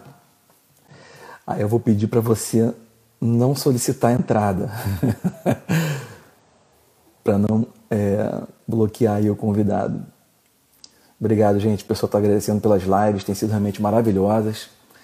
Cada dia nós estamos abordando um ângulo, né? Abordando é, visões diferentes para podermos ampliar a nossa, a nossa maneira de ver as coisas, né? A, a nossa, nossa, nosso entendimento é o seguinte: a gente nunca pode analisar um problema sobre uma ótica só. Um problema ele tem que ser analisado em várias ciências. Você tem que ter uma visão muito mais macro da situação, né? Eu lembro daquela passagem de Daniel quando ele foi pedir a Deus uma interpretação de um sonho, algo que era impossível para um homem, e Deus deu para ele toda a visão, né? Não somente a visão, mas a interpretação. Então não basta você ver o que está errado, nós precisamos também ter entendimento e depois a sabedoria, que é a aplicação do conhecimento, ok? Aplicação correta do conhecimento. Magno Mata está chegando aí agora. Magno, é, deixa eu apertar aqui você. Deixa eu botar você aqui agora. Se vai entrar. A sua live, a sua, a sua solicitação.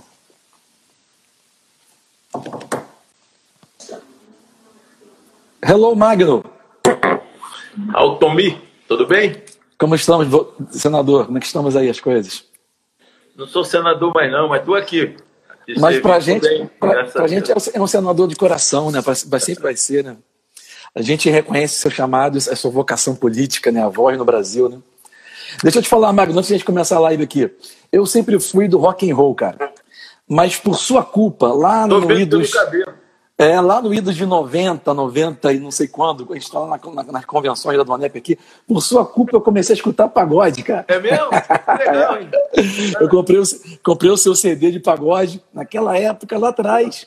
Uma época muito boa. Comecei a curtir aquilo. Falei, caramba, estava lembrando disso hoje. Foi por causa do Magno que eu comecei a escutar pagode na década de 90. É aquela época que o pagode teve uma explosão no Brasil, né? É, aí o tempero do mundo explodiu junto, né? Assim, foi uma coisa inédita, assim, porque as pessoas não sabiam que a gente é, que nós é gospel, né? nós acabamos é. entrando no, no mundo secular, mas graças a Deus entramos no mundo secular sem nunca ter abandonado a igreja. Tem uma coisa que eu costumo dizer, é, a igreja é perfeita só no céu, mas é, eu já vi de tudo nessa vida, sim. Uhum. Tudo que alguém possa sonhar, eu já pisei nos melhores palcos, né? Eu já toquei nos melhores palcos, eu já fiquei nos melhores camarins, né?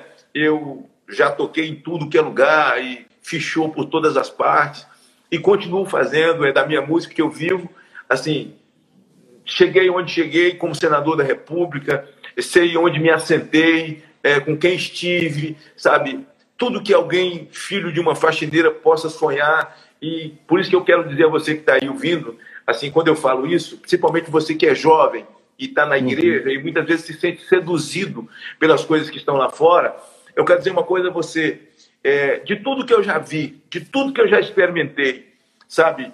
Sentei na mesa do rei, não comi a lentilha dele, é, de tudo que já me foi ofertado, assim, de tudo que você possa sonhar aí com seu coração de jovem, agora, é, eu não encontrei nada, nada, nada que fosse tão bom, absolutamente bom, que eu pudesse trocar pela igreja.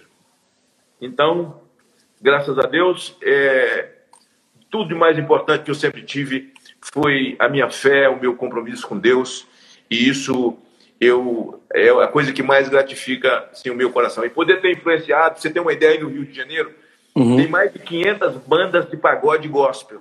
Aqui que, tem. Na verdade, é. são todos filhos. Aqui em São Paulo, tem quase mil. Agora tu imagina o Brasil inteiro. E nessa época uhum. que você está dizendo que você era um garoto, uhum. só tinha eu. Depois de Verdade. Mim, é que veio Vaguinho, veio Mido Virgínio, veio Juninho do Banjo, veio acontecendo essa rapaziada uhum. toda. Tudo no Rio aqui. De pessoas com talento aí. Eu agradeço a Deus. Olha, eu tenho dois sambas nesse momento de Covid que está sendo tocado demais. Eu não sei se você ouviu a música. É, é, Corona vai voltar a ser marca de chuveiro. Você já ouviu, não? não. É, quem confia em Deus, segue em frente, pode confiar. Quem confia em Deus, segue em frente, pode confiar. Quem confia em Deus não precisa desespero. Esse vírus vai morrer e corona vai voltar a ser marca de chuveiro. E corona vai voltar a ser marca de chuveiro. Muito tem bom. tem um outro que está tocando em tudo que é lugar também, chamado Vitamina C. Você, tem um, nesse clipe, é, é, Quem Confia em Deus, é um clipe muito bacana, com o Dudu Nobre, com o Neguinho da Beija-Flor, é, com o Luiz Arcanjo. É, uhum. um, clipe Grande muito amigo. recheado, assim, com vaguinho, muito bacana. Uhum. E, o, e o clipe da música Vitamina C, que foi logo naquela semana da pandemia, que eu fiz, né? É, é, esse também está tocando muito. Depois eu vou te mandar esses dois clipes aí. Tem esse que eu estou fazendo com agora certeza. no final, dizendo o seguinte: convide 7, não convide 19. Entendeu? A letra boa. da música é mais ou menos assim, ó. Muito Deus boa. é perfeito. Se Deus é perfeito, Deus é sete, sete é o número da perfeição. Jesus é Deus, diz a Bíblia, que ele estava no princípio.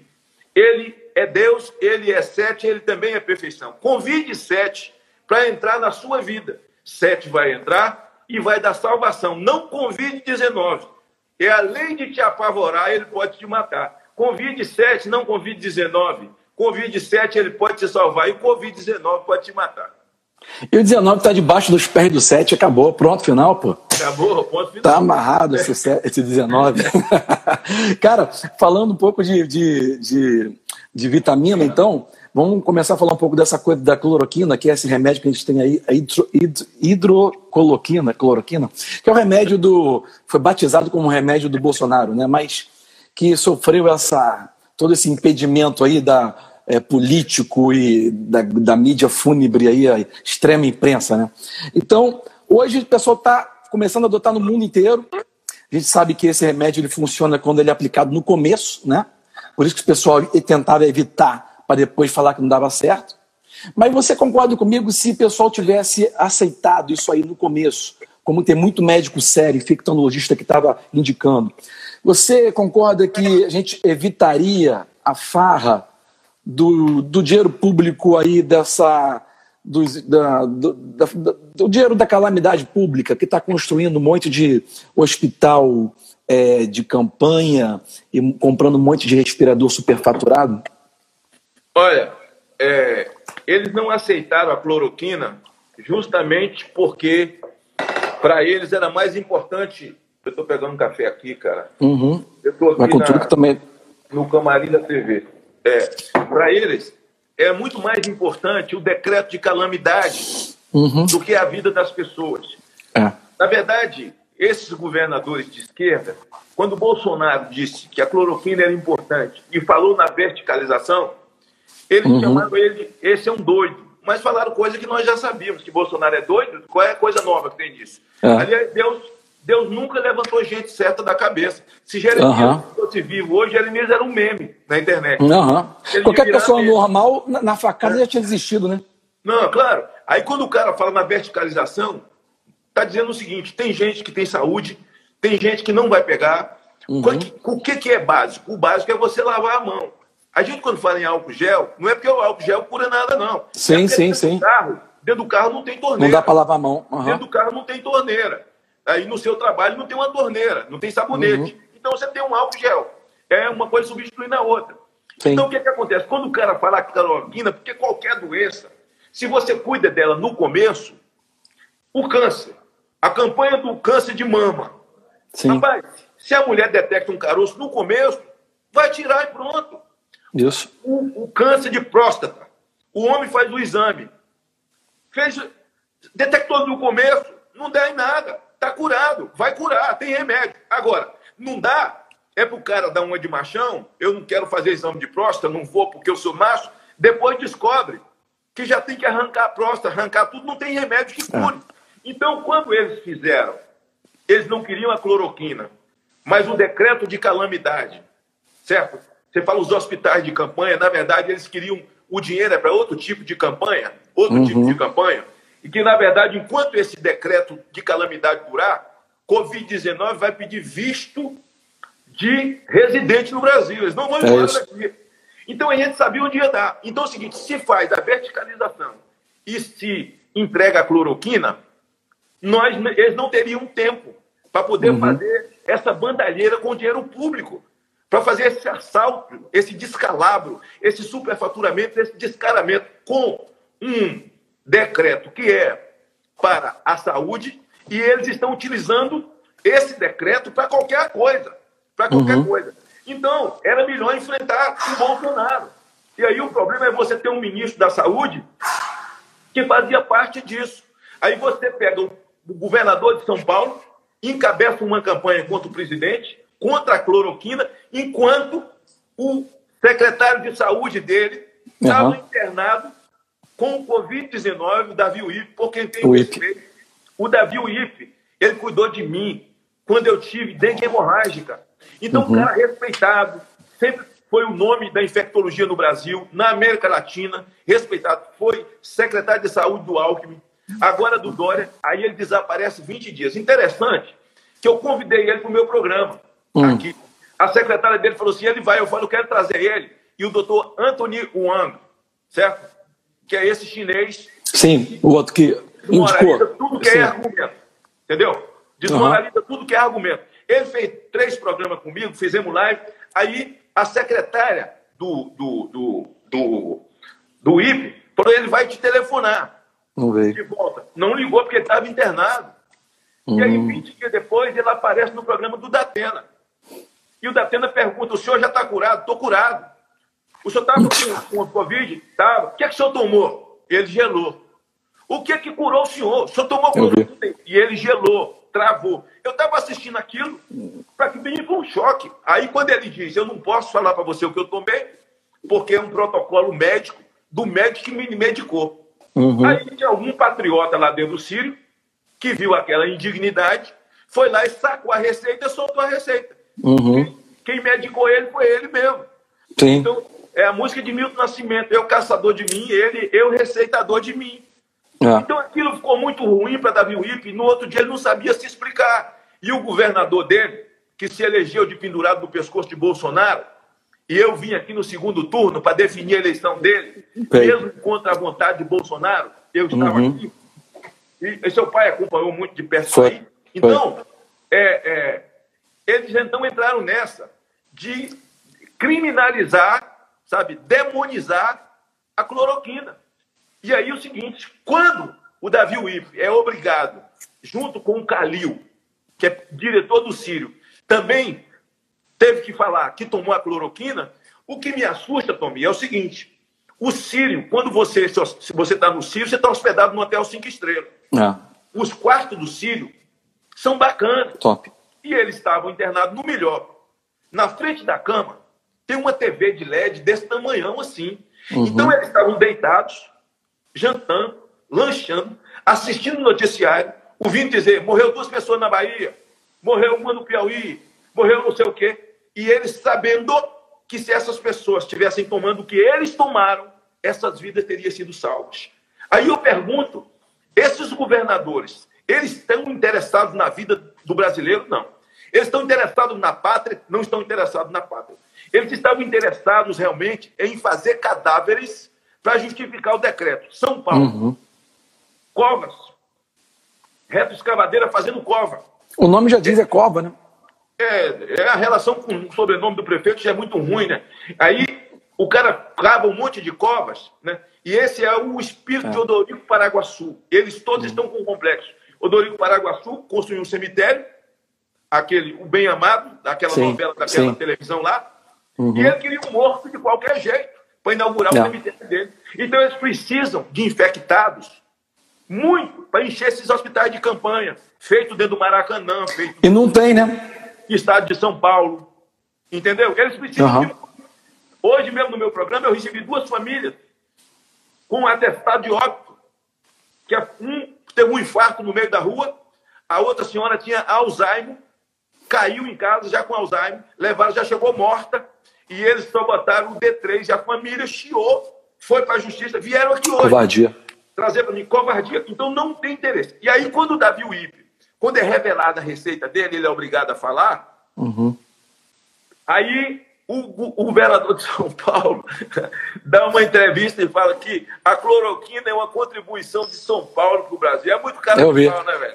É Aquele ali não tem mais não tem mais verniz que passa ali que, que dá certo. Não, é um monte de peroba geral, vai fazer programa de peroba. E aí o ministro Mandetta, que vinha escondendo também, agora você imagina, estamos esperando o protocolo. Não tem protocolo. A cloroquina é tão velha que é para malária. malária. Comprava na gôndola da farmácia, cara, sem prescrição química. Sem pesquisão, é pesquisão médica, perdão. E aí, desapareceu a cloroquina. Então é o seguinte, nós teríamos, não teve essa mortandade que eles esperavam, não vai ter. Eu espero que tenha mais gente presa do que gente que morreu. Não teve essa mortandade, não vai ter, Deus não vai permitir. Não vai essa pestilência não vai destruir o Brasil. E eles então começaram a tomar medidas para justificar o dinheiro uhum. que eles desviaram. São Paulo, Aqui você não pode sair com o seu carro. Uhum. Tem uma senhora aqui hoje com câncer. Ela não pôde fazer a quimioterapia dela porque ela não podia sair com o carro dela. Mas se ela for para o metrô lotado, o ônibus lotado, é, ela pode ir no ônibus lotado. Você não pode ir no seu carro. Então, é melhor pegar carro, o carro e levar multa. É melhor levar multa. Você no seu carro, não, gente desobedecer. O governador diz que não vai obedecer o decreto do presidente da República e ele quer que as pessoas obedeçam ele. A Guarda Municipal algema cidadão no seu uhum. direito de ir e vir. Uma indignidade dessa, e ele Sim. abre a boca para dizer é. que não vai.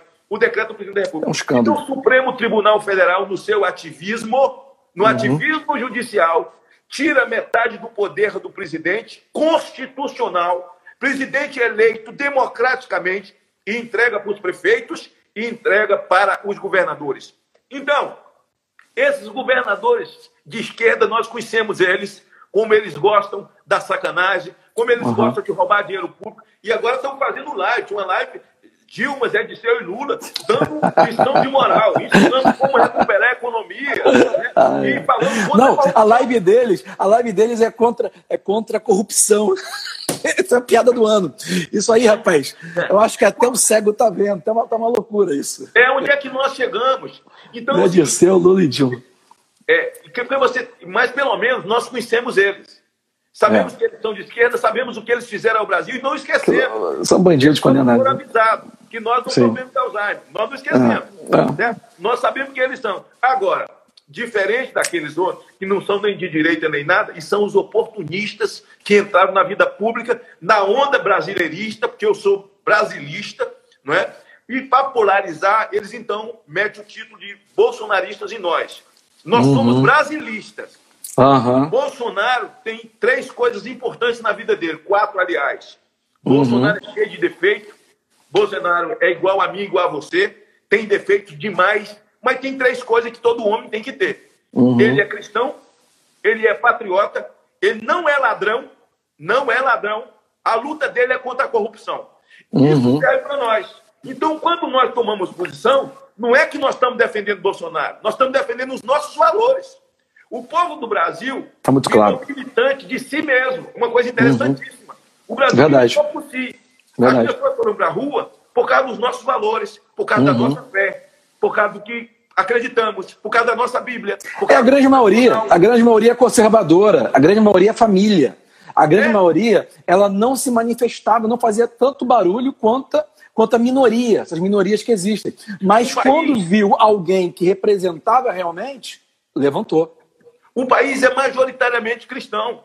É Nós isso? andamos juntos muitos anos, orando duas vezes por semana, junto. A gente conversava assim, não era solitariamente, porque tinha dois. Uhum. Né? Eram dois, na Sim. solidão, sonhando com esse Brasil desse dia. O uhum. que está acontecendo hoje, na cabeça de Bolsonaro, não é novidade. A gente sabia Sim. que o sistema ia se levantar. A gente sabia que iam criar colóios, coluios. Ele uhum. passou Muito. quase 40 anos na Câmara e sabe como é que funciona aquela desgraça, sabe?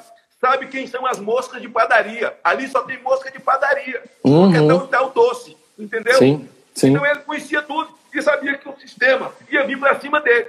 Que o Supremo já legislava, a gente sabia. Uhum. O Supremo sempre interferiu no Congresso Nacional, na Câmara, no Senado. Você aprova uma lei no Senado, na Câmara, o Supremo derruba no outro dia. O Supremo faz a lei, o Supremo legisla sobre aborto, que não lhe cabe, sobre teologia de gênero, que não lhe cabe, sobre legalização de droga, que não lhe cabe, tudo matéria do parlamento, num país majoritariamente Sim. cristão. Mas agora o Supremo resolveu que também é a presidência da República. Sim. O Supremo no Brasil, o Brasil é a única democracia do planeta que quem preside é o Supremo Tribunal Federal onde um ministro, majoritariamente com uma caneta, mas, assim, majoritária não, é, for de forma solitária, decisão monocrática, Verdade. ele para a vida do país, ele estrangula a vida do país. Uhum. o Alexandre de Moraes dá uma canetada e diz que Bolsonaro não pode nomear, porque o, o, o delegado é amigo do Cid Bolsonaro. O Alexandre, Alexandre, você virou ministro porque você é amigo do Temer. E eu quero te ensinar uma coisa, rapaz. Eu, eu fiz vestibular de direito três vezes, mas não passei em nenhum. Eu não tenho sua formação jurídica, mas eu vou te ensinar. Essa posição de nomeação do presidente, ele tem que confiar na pessoa e ser amigo. Não tem claro, não. Claro. E você ter sido nomeado pelo Temer, porque o Temer confia em você. Você claro. é amigo dele. Cara, eu sou dono. Eu sou, você é dono de empresa. Eu sou dono de empresa você vai botar a pessoa que você não confia? Pelo amor de Deus, cara. Como é que você não, vai administrar qualquer coisa se você não tem um time? Ponto Isso, final. Claro, mas não tem crime nenhum. Nenhum. A prerrogativa é dele. Ser amigo do Temer. Veja, hum. a Dilma nomeou para um, um, tribunal superior a filha de Marco Aurélio. Quatro pessoas. Entendeu? Namorou a, a, é, nomeou a filha de Marco Aurélio com 37 Sim. anos. E dizem Sim. os advogados que ela não tinha nem idade para uma lista tríplice mas era filha do ministro Marco Aurélio. Agora, uhum. para ser coerente, Alexandre de Moraes tem que dar uma canetada e mandar tirar ela de lá, porque ela é, é filha de Duvido. Deu, você filha... botou aí, né, os, os, dois batendo boca, né? Não nomeou a filha, que coisa ridícula, eu não achei que eu ia viver para ver aquilo. Nomeou é. a filha do Fux. E o Marco Aurélio Sim. falou que Alexandre fala com a mídia em off. Certo? Tem até então, foto. né? Então é o seguinte, mas tem crime a filha do Fux ter sido nomeada? Não. Porque é filha uhum. do Fux virou leprosa? Porque é filho uhum. do Marco Aurélio virou leprosa? Não, mas dois pesos, duas medidas. Então, claro. quer dizer, o delegado não pode, só porque é amigo do Cid Bolsonaro, é muito próximo, e hoje se sabe que não é uma verdade. Aí o que, que uhum. aconteceu?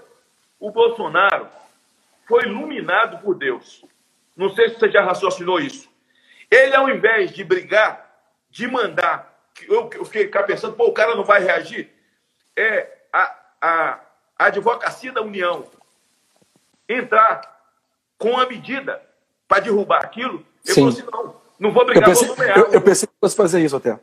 Ele nomeou outro rapidamente, sabe por quê? Porque, na verdade, quando Alexandre tomou aquela decisão é, é, é, monocrática, monocrática, o que ele queria, eles queriam era ganhar tempo. Porque uhum. eles queriam, era o depoimento, dar tempo para o depoimento de Moro, depoimento de todo mundo. Enquanto Bolsonaro ficasse brigando 15, 8 dias, isso dá tempo para desaparecer documento, isso Perfeito. dá tempo para desaparecer prova. Só que Bolsonaro raciocinou rápido e botou o outro rapaz.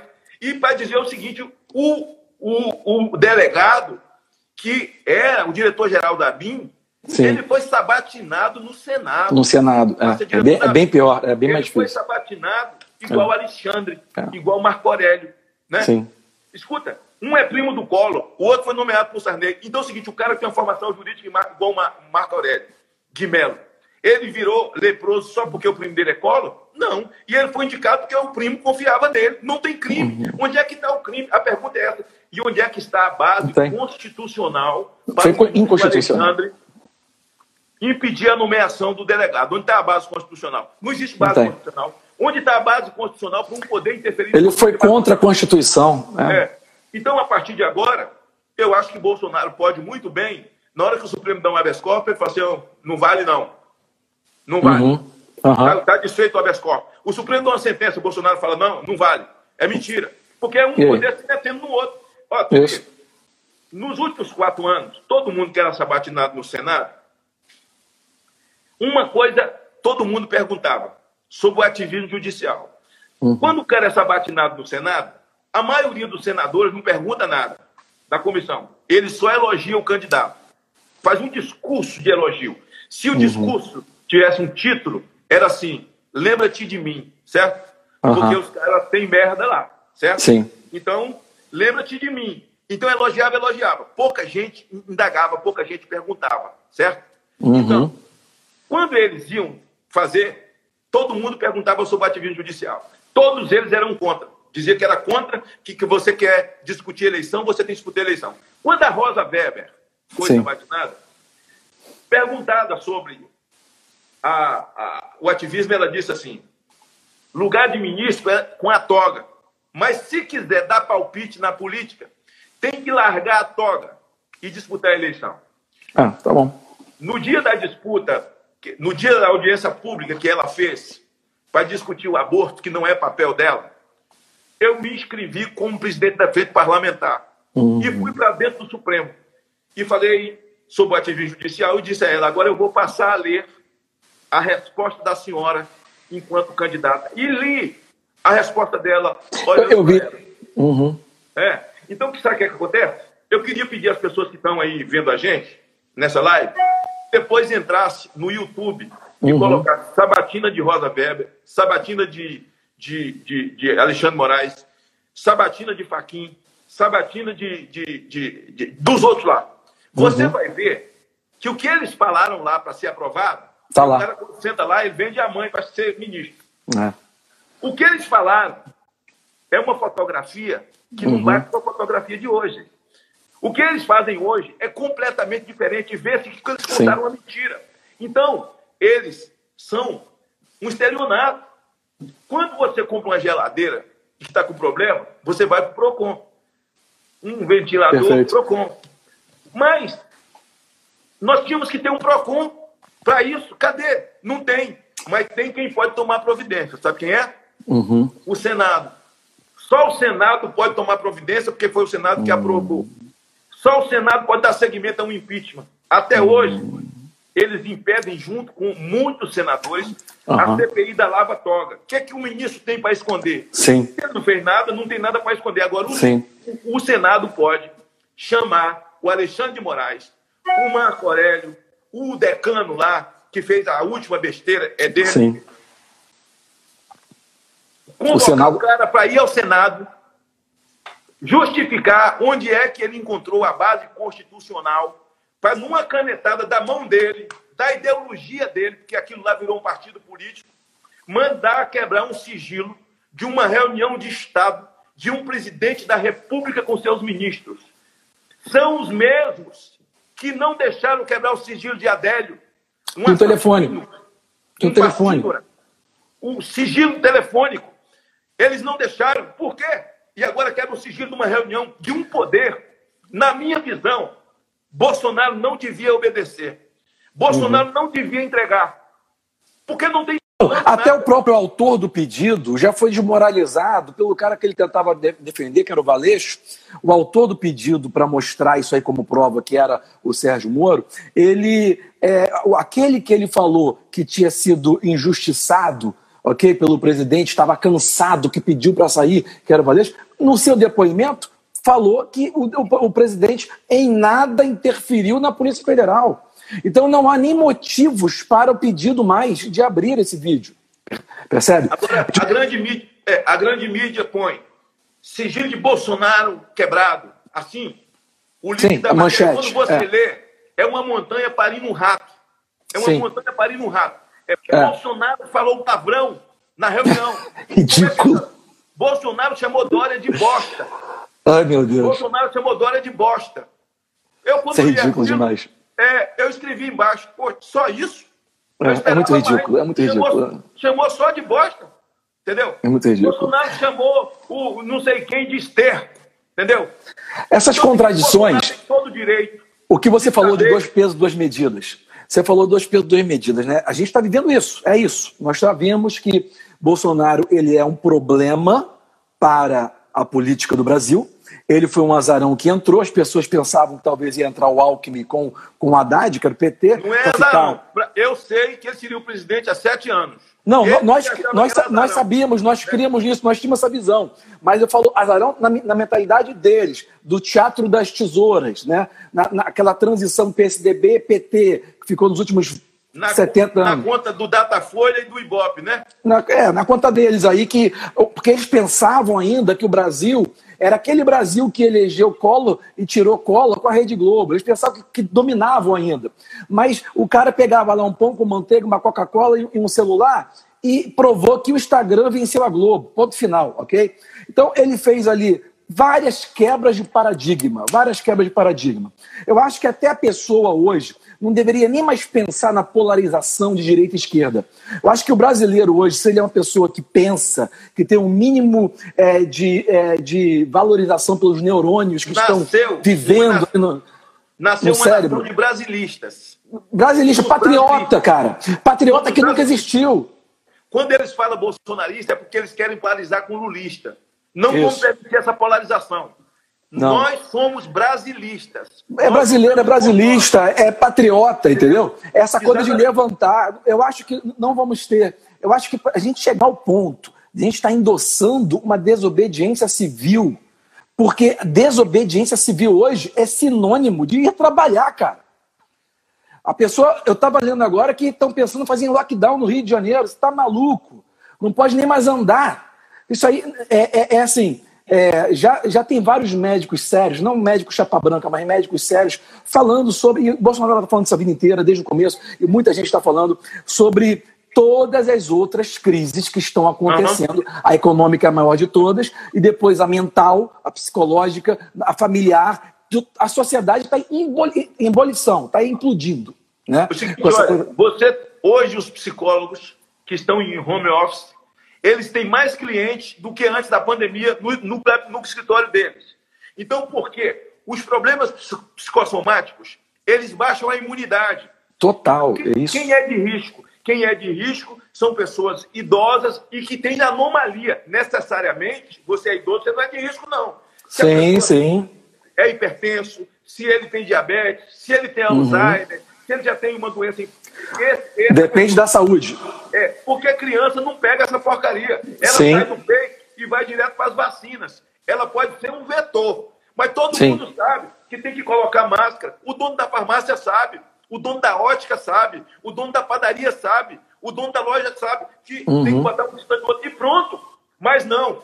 A decisão foi tomada. Esse é um coluio politiqueiro, safado, criminoso para fazer dinheiro. Eu vi agora aqui uma notícia, você pode me conformar, que um, um, um, um cidadão, ex-deputado estadual do Rio, ligado ao governador do Rio, foi preso, não sei quantos milhões em casa, pô. Desvio de dinheiro. Foi. Não, você percebeu uma coisa interessante, assim, bem curiosa. É, foi só o ex-ministro Sérgio Moro e o ex-diretor da PF, é, Valeixo, sair, que a Lava Jato voltou com tudo, percebeu ou não? Voltou com força total, né? Rio de Janeiro, Brasil inteiro, né? Agora, interessante que eu não tinha feito essa conta, que quando o Moro virou ministro, a Lava Jato deu aquela quedinha, ela Sumiu. E depois tem ponto também que você vai juntando, né? Era muita bravura, muito dente afiado contra o povo do PT. Quando começou a aparecer do PSDB, não tem ninguém preso. Eu fico pensando, qual que está preso? Não tem ninguém. Nunca. Aliás, quando apareceu é, provas contra Fernando Henrique Cardoso, o próprio Moro, na época juiz, falou que não eram consistentes as provas. O próprio Moro Machão lá que prendia Lula por tudo, né? Então ali estava já programado, né? É, tem algumas, algumas pessoas já falando e mostrando isso aí com provas e dossiês, mostrando essa, essa, essa transição, essa, esse teatro né, que existia. Sabe o que me entristece muito? É porque Moro, assim, se tornou uma referência nacional e um orgulho para todos nós que vivíamos Foi. desanimados, desacreditando em tudo, onde, assim, o vale tudo é, do, da, nossa, do nosso, da nossa Suprema Corte, sabe? Sim. Juiz de primeira instância, de segunda instância, desrespeitados.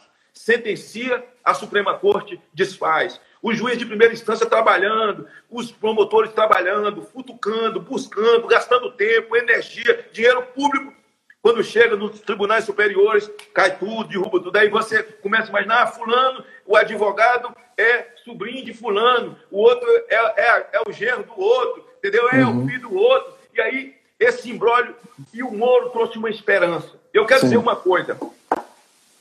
O fato de Moro ter prendido o maior assaltante da história do Brasil, que é Lula, o Moro, isso ninguém vai tirar dele. Porque a Bíblia diz que quando a gente se cala, as pedras clamam. Ele foi uma Sim. pedra que abriu a boca. Sim. Ele fez somente o seu trabalho, a verdade é essa, que a gente estava tanto tempo sem a gente fazer o trabalho direito, que qualquer um que fizesse, a gente já estava virando herói. Né? Ele se mostrou um juiz corajoso, um togado foi. corajoso. Que Tinha seus interesses, a gente não via antes, né? É, e eu, eu, eu fico triste com isso, porque quando o profeta falhou. Não, foi terrível. É. Quem falou foi, foi a jumenta, foi a mula que falou. Então, quando falharam os poderes, apareceu Deus usou uma uhum. música que usou ele. Uhum. Então, o que me entristece, um jovem juiz, e depois perceber tudo isso, assim, porque eu vivi um luto, meu luto foi de 11 até 17 horas. Quando o Moro saiu, eu fiquei imaginando, meu Deus, esse rapaz é uma reserva moral. Todo mundo pensou Mas isso. Depois, olhar direito, ele, ele saiu, ele podia ter entregue o cargo, era do presidente, não era dele. Ele deixou uma deixa ali, alguém o orientou mal, porque na hora da pandemia caiu o Mandetta, alguém disse no ouvido dele, sai, porque Bolsonaro vai se sair mal nesse negócio, você é candidato uhum. a presidente, é hora de sair. Então ele inventou uma coisinha, saiu, e depois, quando você é magistrado ou um cidadão, e você tem uma denúncia na sua mão, você vai e entrega para a justiça, não entrega para a Rede Globo. Claro. Ele foi entregar para a Rede Globo. E como ministro, cara, como ministro da Justiça, ele tinha que entregar para a PGR. Entregava para a polícia. Vai manhã, entregar. Quando tinha prisão, nunca via Rede TV, nunca via Record, nunca via uhum. Band, era só a Globo, que estava é. às seis horas da manhã no local, né? E aí o seguinte, o primeiro arranha que teve, e eu vi de longe, né, uhum. sabendo das pessoas, com o Bolsonaro, foi que a primeira nomeação dele foi a Nora de Miriam Leitão uhum. né? que é militante de esquerda e atacava Bolsonaro o tempo inteiro. Depois ela saiu e entrou a, a secretária do. Qual o nome dele? Do Alicate, lá do. O senador lá, o Alicate, da Odebrecht. É, puxa, aquele antigo, esqueci o nome dele, eu vou lembrar do, do Botox lá da, da plástica, o senador. Álvaro Dias. Álvaro Dias. a secretária do, Álvaro Dias ficou no lugar da Gisele, que era a Nora. Ele deve ter muito botox, então, é, é, é, então aquilo ali é, é óleo eu de acho, assim, eu acho que ele, assim, botox é assim, ele e o Dória, eles parecem que foram plastificados naquelas máquinas de aeroporto que plastifica é. mala. Shrink, né? Que plastifica mala, assim, tal. Uhum, foi, foi. Então, não sei. Então, quer dizer, o cara sabe que um presidente conservador, patriota, que enfrentou a esquerda, esfaqueado, como que esse cara não tem direito? E aí ele responde que não sabe do resultado ainda, porque o juiz não autorizou quebrar o sigilo do telefone de Adélio. Qual é o juiz que não vai atender um ministro da Justiça? Claro. E Bolsonaro tem todo o direito, o Brasil tem direito. Se eles querem saber quem mandou matar Marielle, eu quero claro. saber quem mandou matar Bolsonaro. Deixa eu falar para você. 24, dois dias, 48 horas antes do esfaqueamento de Bolsonaro, uhum. Eu estava com uma febre de 39 graus. Uhum. Eu estava com uma crise de rinite e liguei para Bolsonaro. Porque os telejornais já tinha mais, tinha uns dois para três dias. Só mostrava uma pesquisa da Datafolha dizendo que no segundo turno Bolsonaro uhum. perdia para qualquer um. Eu Vai lembro. perder de tanto para Ciro, tanto para Marina, de tanto para o Alckmin. Ele só não perdia para Boulos. Uhum. E aquilo me intrigou, porque estava em todas as televisões, nos telejornais direto. Eu imaginei o seguinte: esses caras estão entrando no inconsciente do brasileiro, porque vão roubar as eleições no segundo turno, e o Brasil vai receber isso tranquilamente, porque já sabia que ele ia perder. Eu não existe país sério no mundo que usa urna eletrônica. Isso é coisa de Venezuela. Né? Bolsonaro. E falei, Bolsonaro, Onde é que você está, cara? Preciso falar com você. Ele falou, estou em casa com febre. Eu falei, eu também estou com febre, cara. Estou com uma crise de uhum. rinite. Ele falou, pô, deve estar tá com a mesma coisa. Eu fui para casa dele. Uhum. Cheguei lá no apartamento dele, estava ele e Eduardo. Aí com febre, é, corizando, eu também com febre. Tal. Eu falei, cara, estou muito intrigado com essa pesquisa aí. Esses caras estão entrando no inconsciente do brasileiro para roubar a eleição. Porque eu, Marcos, Total. Tenho uhum. consciência que nós ganhamos a eleição no primeiro turno. Eu. Eu então, acho que não, ganhou com mais de 80 milhões. Não, eu sei disso. Eu tenho consciência. O que, é que aconteceu? Aí Bolsonaro falou: o que é que nós podemos fazer? Eu falei: nada. O Centrão já levou Ana Amélia, um trunfo, a Ana Amélia está aí apanhando desnecessariamente. E estão zombando que você só tem sete segundos na televisão, você não tem tempo nem para apanhar. Então Deus tem o comando da vida, Deus tem o comando do tempo, não são eles. Uhum. Nós lutamos para ter o voto impresso, mas eles estão dizendo que não vão fazer, eles que mandam no país, eles são os deuses do país. Ah. Nós temos que depender de Deus, cara. Vamos orar. Peguei uma almofada do sofá de Bolsonaro. Depender de outro governo, né, cara? É, peguei uma almofada outro e joguei governo. no chão. E me ajoelhei. Ele falou: não vou me ajoelhar, não, porque eu tô com a perna inchada. Uhum. Mas quando eu me ajoelhei, ele se ajoelhou com uma perna só, com um, um lado só do joelho. E a minha oração foi a seguinte: é guerreiro. Deus, minha oração, aquele dia, entra com providência. Nós humanamente não podemos com eles. Eles estão debochando. O Senhor nos conduziu até aqui. Sem o Senhor, nós não vamos a lugar nenhum. Então, nós esperamos providência da parte do Senhor. O Brasil, o Brasil caminha para a mudança. O Senhor já nos revelou quem são os bandidos, com nome, sobrenome e apelido. Nós conhecemos ratos pelo nome e pelo apelido, Senhor. Uhum. Entra com providência. Amém. Bolsonaro com a perna lá inchada. Eu falei, por que a sua perna está inchada? Ele falou, cara, eu estava com o corpo muito doendo, acabei tomando uma bezetacil. Mas para que bezetacil se você está com... Providência. Deus já tinha entrado com a providência aí. É, tomou a bezetacil. Então, o que, que acontece? No outro dia tem uma carreata no entorno de Brasília, promovida até pelo FAD e outros lá, que o FAD era candidato. Uhum. Aí eu falei, eu vou, nós íamos para Caiaca. Eu falei, então me dá uma carona, tu me pega lá no flat onde eu moro. Depois mandei uma mensagem falando, não passa não, porque eu, eu, minha febre aumentou, cara, eu não dormi direito. Ele foi, sozinho. De tarde eu falei com ele, ele já estava no aeroporto. Aí ele falou, não, cara, eu já estou no aeroporto, tá, eu ainda estou com febre, eu fui no, na carreata, foi boa.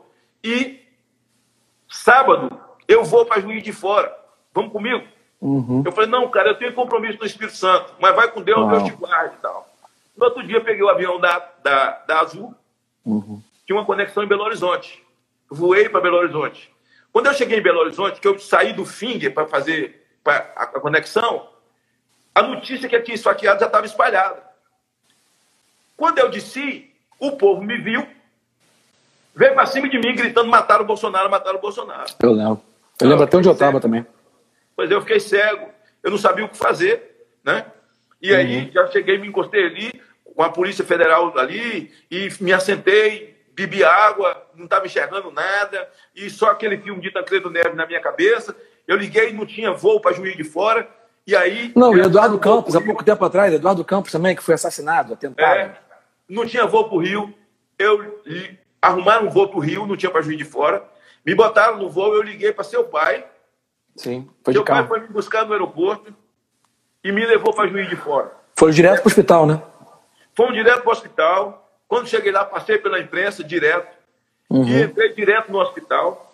Cheguei lá, já estava o carro, o Eduardo e o Flávio chegou em seguida. Eu lembro. E Bolsonaro tinha acabado de ser cirurgiado, ainda estava anestesiado. E eu uhum. fiquei tentando convencer o médico para deixar eu entrar, porque eu precisava entrar, porque eu ia orar por ele, porque eu precisava mandar embora, em nome de Jesus, o espírito da morte. O médico uhum. falou: não, ele pode pegar uma infecção, ele não tem como pegar uma infecção, o momento dele é muito grave, ele ainda está anestesiado. Uhum. Mas eu uhum. vou dar o senhor 30 segundos. Eu entrei junto com o Carlos, com o Eduardo e com o Flávio. Coloquei a mão em cima dele, orei, tive a orientação de Deus para filmar e mandar rápido para o Brasil, para o povo tomar consciência do que estava acontecendo. Uhum. Eu orei e disse: Deus manda embora o espírito da morte. O Senhor levantou ele para enfrentar uma batalha. O Senhor tem que colocá-lo de pé. Bom, quando eu terminei de orar, ele abriu os olhos. Ele saiu do estado anestésico. E ele olhou para os filhos dele, passou um olhar assim, o, rosto suado, aquele suor grosso, assim, de quem vem de uma cirurgia. E olhou para mim, eu estava do lado, eu estava tava eu, eu e o Eduardo, o Carlos e o Flávio do outro lado. E desceu uma lágrima grossa do olho dele, assim, olhando de lado, e tentou balbuciar, falar alguma coisa. Foi quando eu filmei ele, o rosto dele, ele falando, contando da facada, a dor que ele sentiu, agradecendo uhum. os médicos, e mandei também essa imagem para o Brasil. E aí, eu saio dali, né? E o Bop já estava ali, todo mundo já estava ali e tal.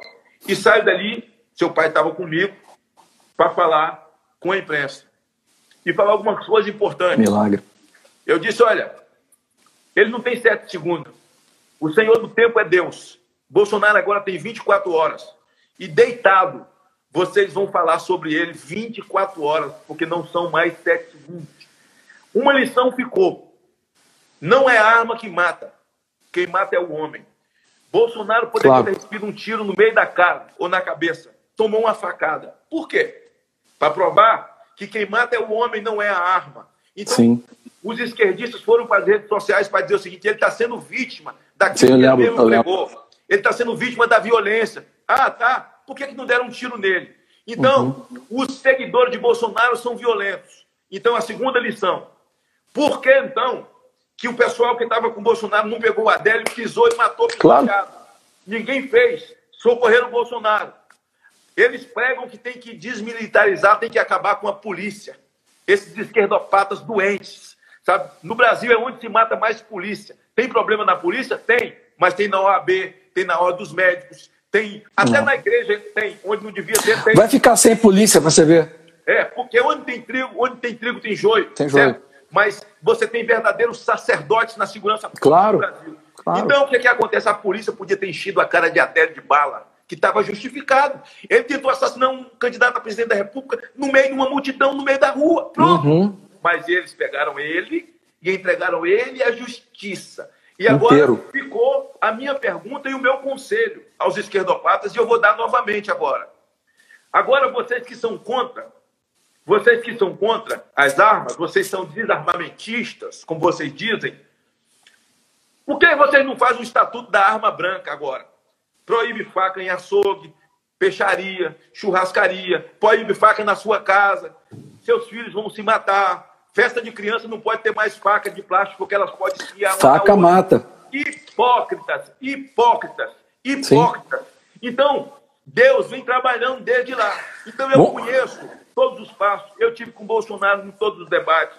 Eu tive uhum. em Bolsonaro nos momentos mais difíceis daquela entrevista dentro da Rede Globo. Eu tive em Bolsonaro em todos os treinamentos para poder enfrentar esses dragões. Oramos o tempo inteiro. E Deus o levantou. Ninguém vai derrubá-lo. Ninguém vai derrubar. Cara, o milagre que foi, meu pai conta, você estava lá com ele, teve dois milagres que me marcou muito nesses detalhes. Deus é um Deus detalhista que às vezes o homem não faz a mínima noção do que Deus está fazendo.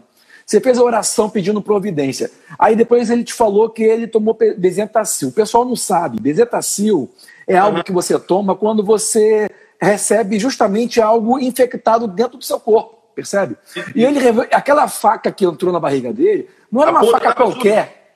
Era completamente suja, estava completamente enferrujada, suja, cheia de contaminação.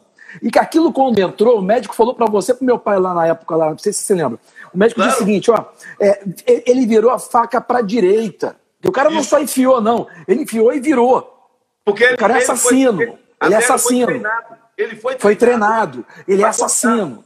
Para cortar a cava. A veia cava. Exatamente. Corta ele abriu e virou. o médico falou o seguinte: se ele tivesse virado para a esquerda, ele teria morrido. Mas ele virou para a direita. Fica até ah, o trocadilho aqui, né, para quem quiser entender aí. Para a direita salvou e para a esquerda ia matar. Não, né? exato, é porque o movimento de Adélio, como tinha alguém na frente dele, quando ele fez um movimento com o braço, ainda bate no, no ombro de alguém, é. a faca virou.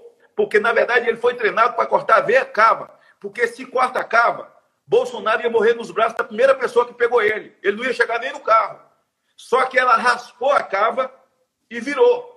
Então, o médico, quando pergunta se ele tomava alguma coisa, e eu disse para o médico, ó, eu fui orar com ele, com 42 horas, 48 horas, ele está tomando isso aqui.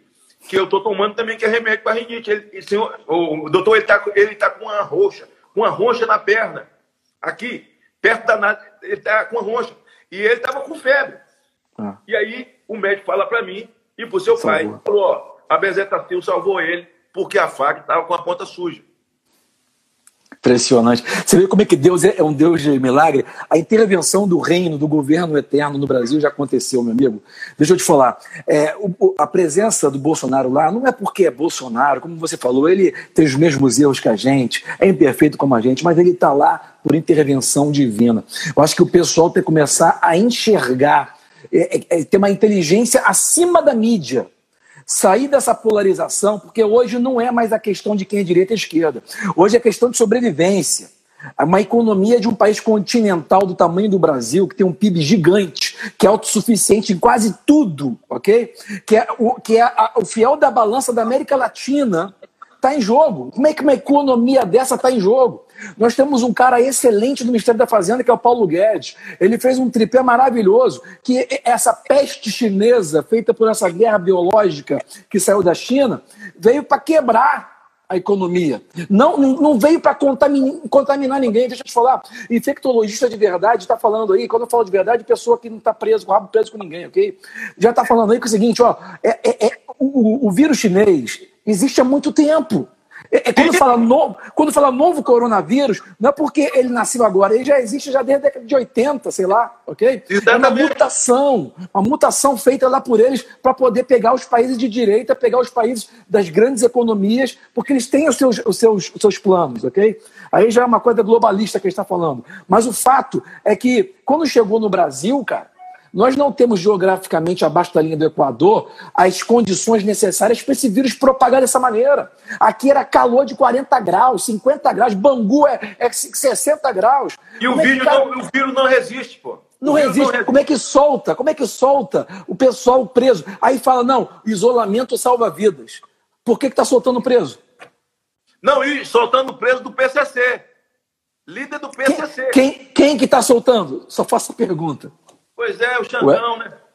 O STF, entendeu? O nosso Xandão, é ex-advogado da Transcooper, ex-advogado da Transcooper, grande de fachada do PCC, amigão do Temer, amigão do PSDB, amigão do Moro. Aí a gente vai começando a ver tudinho, coisa que a gente não via antes, né? A gente Veja, tinha uma, Brasil uma visão... Tá, tá, cheio de gente morrendo de dengue. A dengue claro. tá aí. Esqueceram. O, Magno, deixa eu te falar, Magno, deixa eu te falar. Ano passado, eu peguei, minha mulher pegou, eu fui último a pegar aqui em casa. Primeiro minha, meu filho pegou, depois a minha segunda filha, minha terceira filha, depois minha mulher. Depois eu. A gente caiu. Você sabe o que é chikungunya? Eu peguei chikungunya da Braba, por causa da, da menina que trabalhava aqui. A gente pegou chikungunya, mas foi com pressão. Eu falei com o René Terra Nova, ele pegou, mas ele estava preparado. Igual a CBD tá assim, tinha umas coisas, ele não pegou tanto. Eu peguei, eu, meus filhos todos aqui, mas é, eu me curvei, cara. Eu até hoje sinto, entendeu? Eu me curvei. Aquela doença é a pior que existe. Eu fiquei uma semana no inferno. Você fica só chorando e gemendo, pedindo a Deus misericórdia, você não sabe o que fazer. Não tem hora, não tem dia, não tem noite. Depois que sai a febre de 40 graus, você fica com o corpo completamente quebrado. A palavra chikungunya é, vem do africano que significa curvado. É mil vezes pior, mil vezes pior. É, e a letalidade também é pior do que esse Covid. Nós convivemos com vírus mil vezes pior do que o Covid. Então, eu peguei dengue hemorrágica duas vezes. Aí. Eu peguei dengue hemorrágica duas vezes. E quem cuidou de mim, sabe quem foi? Davi Wick. É, assim, ele, entende bem, ele entende bem de remédio, né? Mas ele sabe a verdade. Ele claro. conhece a verdade. A minha decepção foi ele ter entrado nessa do Dória. Sabe? Na política. Dessa Ganhou, né? gente, para punir os mais simples. Porque esse lockdown é exatamente para quebrar a economia. Essa foi a visão, quebrar a economia. Então, se quebrar a economia. mais simples de entender, é o seguinte: é mais ou menos assim. Você mora num prédio, aí chega alguém que você não conhece e chega na portaria e fala pro porteiro assim: ó, avisa pro pessoal aí que esse prédio está com uma rachadura e tem risco de cair e some.